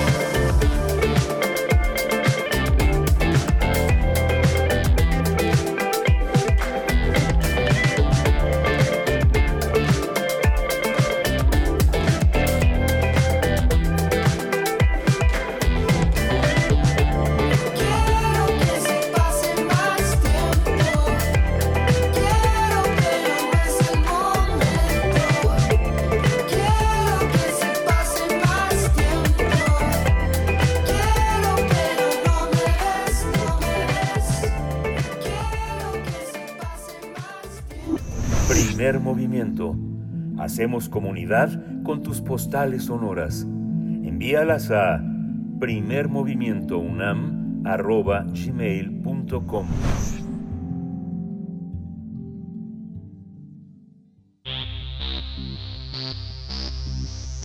De festivales, ferias y más. Recomendaciones culturales. La UNAM, a través de la Facultad de Arquitectura y el Centro de Investigaciones de Diseño Industrial, convocan al premio Clara Porcet para Diseñadoras 2023. Y para darnos los detalles, hablarnos de este premio eh, que está en su edición número 20, nos acompaña esta mañana a través de la línea Ana Paula García y Colomé, diseñadora industrial con maestría en diseño estratégico e innovación y maestría en docencia. Gracias, Ana Paula García y Colomé, por estar esta mañana con nosotros. Eh, buenos días. Hola, buenos días. Muchas gracias por este espacio. Al contrario, eh, pues cuéntanos, Ana Paula, eh, háblanos un poco de la, del premio. Está en su edición número 20, vigésima edición. Eh, bueno, un premio con este recorrido que, que, ha alcanzado pues un espacio importante. Cuéntanos un poco. Sí, la verdad estamos muy contentas, muy contentos de, de esta nueva convocatoria, que efectivamente es la edición 20 eh, pues este premio lleva ya varios años y busca promover el talento de las diseñadoras mexicanas y sobre todo también visibilizar la disciplina del diseño, que hoy en día la verdad es que es muy cambiante y esta edición así lo refleja. Eh, es la primera vez que tiene siete categorías eh, tan amplias, ya, ya venía cambiando desde 2015 y también con la edición de 2020, pero en esta ocasión en especial pues lo abre a cualquier, todo el mundo tiene cabida, cualquier disciplina de diseño tiene cabida eh, está la categoría de concepto prospectivo, que aprovecha mucho más, impulsa las tecnologías eh, innovadoras. La categoría de configuración, que pues en realidad el premio nace con esta configuración en la época eh, que Clara, bueno, deja el legado, tiene que ver con el diseño de producto físico, pero hoy en día efectivamente pues ya sabemos que el diseño va más allá del producto utilitario. Entonces también conserva la categoría de configuración en el sentido que es producto, apariencia, forma, tiene una categoría muy especial de diseño de mujeres para mujeres que también aborda la perspectiva de género. Eh, otra categoría de sostenibilidad, impacto social, tesis y una especial que es también para propuestas en acero inoxidable. Entonces, bueno, la verdad es que mucho de lo que impulsa hoy en día el premio eh, sigue conservando esta parte que, que deja el legado de Clara de diseño para mexicanas, que tenga que ver con eh, sí, sí impulsando también técnicas artesanales, pero siempre llevando el diseño también a la tecnología. Entonces, bueno, tenemos siete convocatorias. Eh, justo en cuanto a fechas, la inscripción de proyectos es hasta el 2 de octubre. Entonces todavía hay tiempo eh, para que lo chequen ahí en el en el sitio, también en el Premio Clara por edición 20. Luego viene la selección de proyectos finalistas del 3 al 16 de octubre y la ceremonia que será en noviembre. Entonces, bueno, queda queda poco tiempo, pero en realidad queda muy buen tiempo para, para armar los requisitos. En el sitio está como muy claro toda la convocatoria, la inscripción de proyectos, lo que tienen que subir y este y bueno, creo que es una gran oportunidad porque realmente es una ventana de exposición nacional e internacional para las diseñadoras. Claro. Eh, Ana Paula, a mí me gustaría que en el tiempo que todavía tenemos eh, nos puedas compartir un poco del, de, la relevancia de la arquitecta Clara Porcet, diseñadora también. Háblanos un poco de ella y de cómo se hace homenaje en este premio a ella.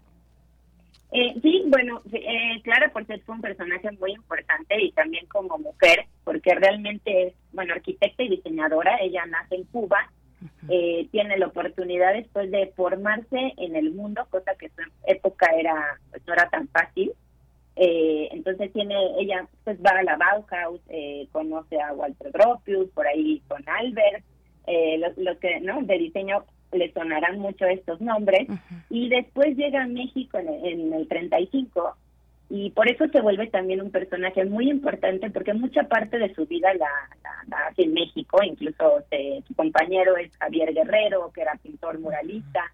Eh, desde, me parece, el 69 ya empieza a impartir cátedra y es una mujer que siempre estuvo, además de diseñando, y, y tuvo mucho que ver con el interiorismo, también le dio mucha promoción al diseño con los escritos estuvo muy cerca de la academia siempre y escribiendo ensayos, entonces mucho de su trabajo también fue conocido por eso. Y bueno, y reconocer que una, fue una mujer muy visionaria también para su época y muy valiente, porque era un mundo que efectivamente era eh, pues la mayoría de artistas y arquitectos y diseñadores hombres, entonces le empiezan a reconocer como un símbolo muy importante y, muy profesional en el sector. Entonces, bueno, creo que parte del legado que ella siempre deja es este pie que tiene en la industria, pero también con el respeto de las artes populares y el, el gran amor que tiene siempre por la academia. Sí, con este premio, bueno, seguir esa labor de promover y ampliar, ampliar y ampliar y seguir ampliando el papel que tienen las, eh, las diseñadoras en este país. Eh, las eh, y bueno, hablar, hablar de, de, de quienes pueden participar en esta, en esta convocatoria. Ana Paula, cuéntanos un poco de, pues, tienen que ser estudiantes o cuando hablamos de, digamos, de las técnicas tradicionales hay una oportunidad también para que las artistas y artesanas mexicanas fuera de la academia puedan eh, participar o cómo está diseñado.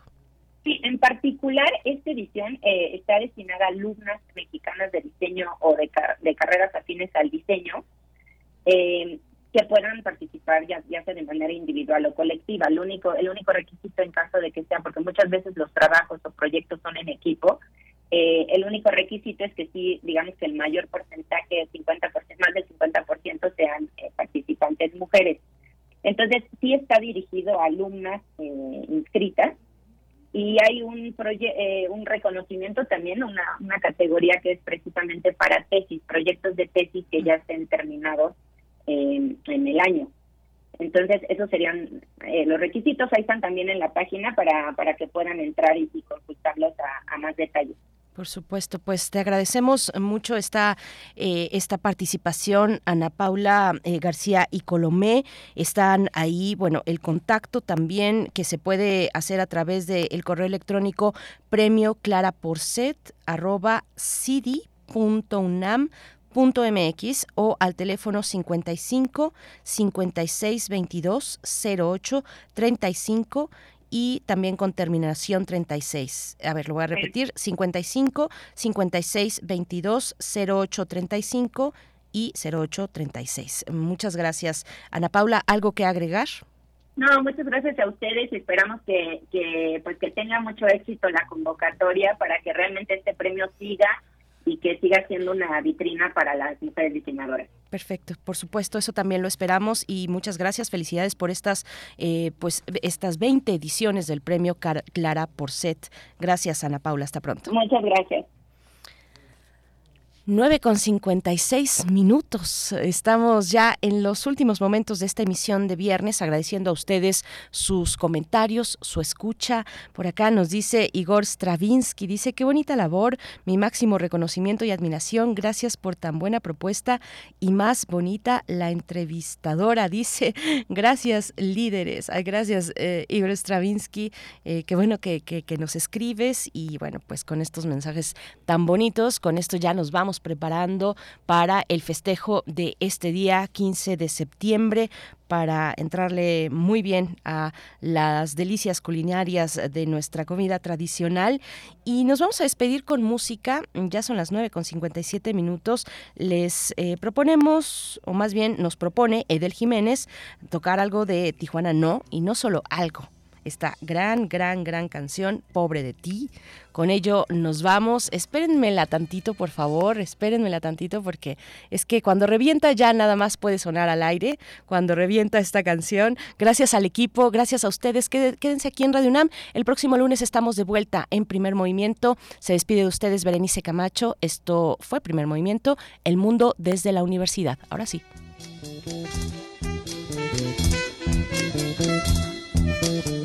Thank you.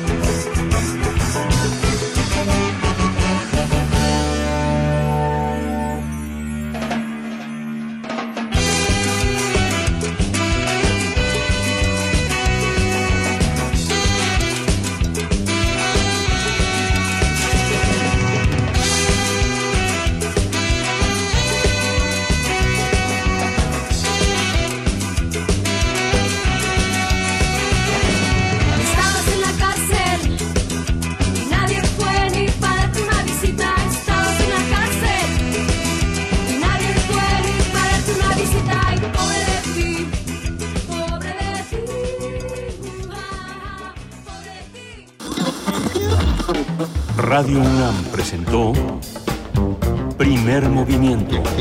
El mundo desde la universidad. Con Berenice Camacho y Miguel Ángel Gemain en la conducción. Rodrigo Aguilar y Violeta Berber, producción. Antonio Quijano y Patricia Zavala, noticias. Miriam Trejo, coordinación de invitados. Tamara Quirós, redes sociales. Arturo González, operación técnica. Locución, Tessa Uribe y Juan Staca. Quédate en sintonía con Radio UNAM. Experiencia sonora.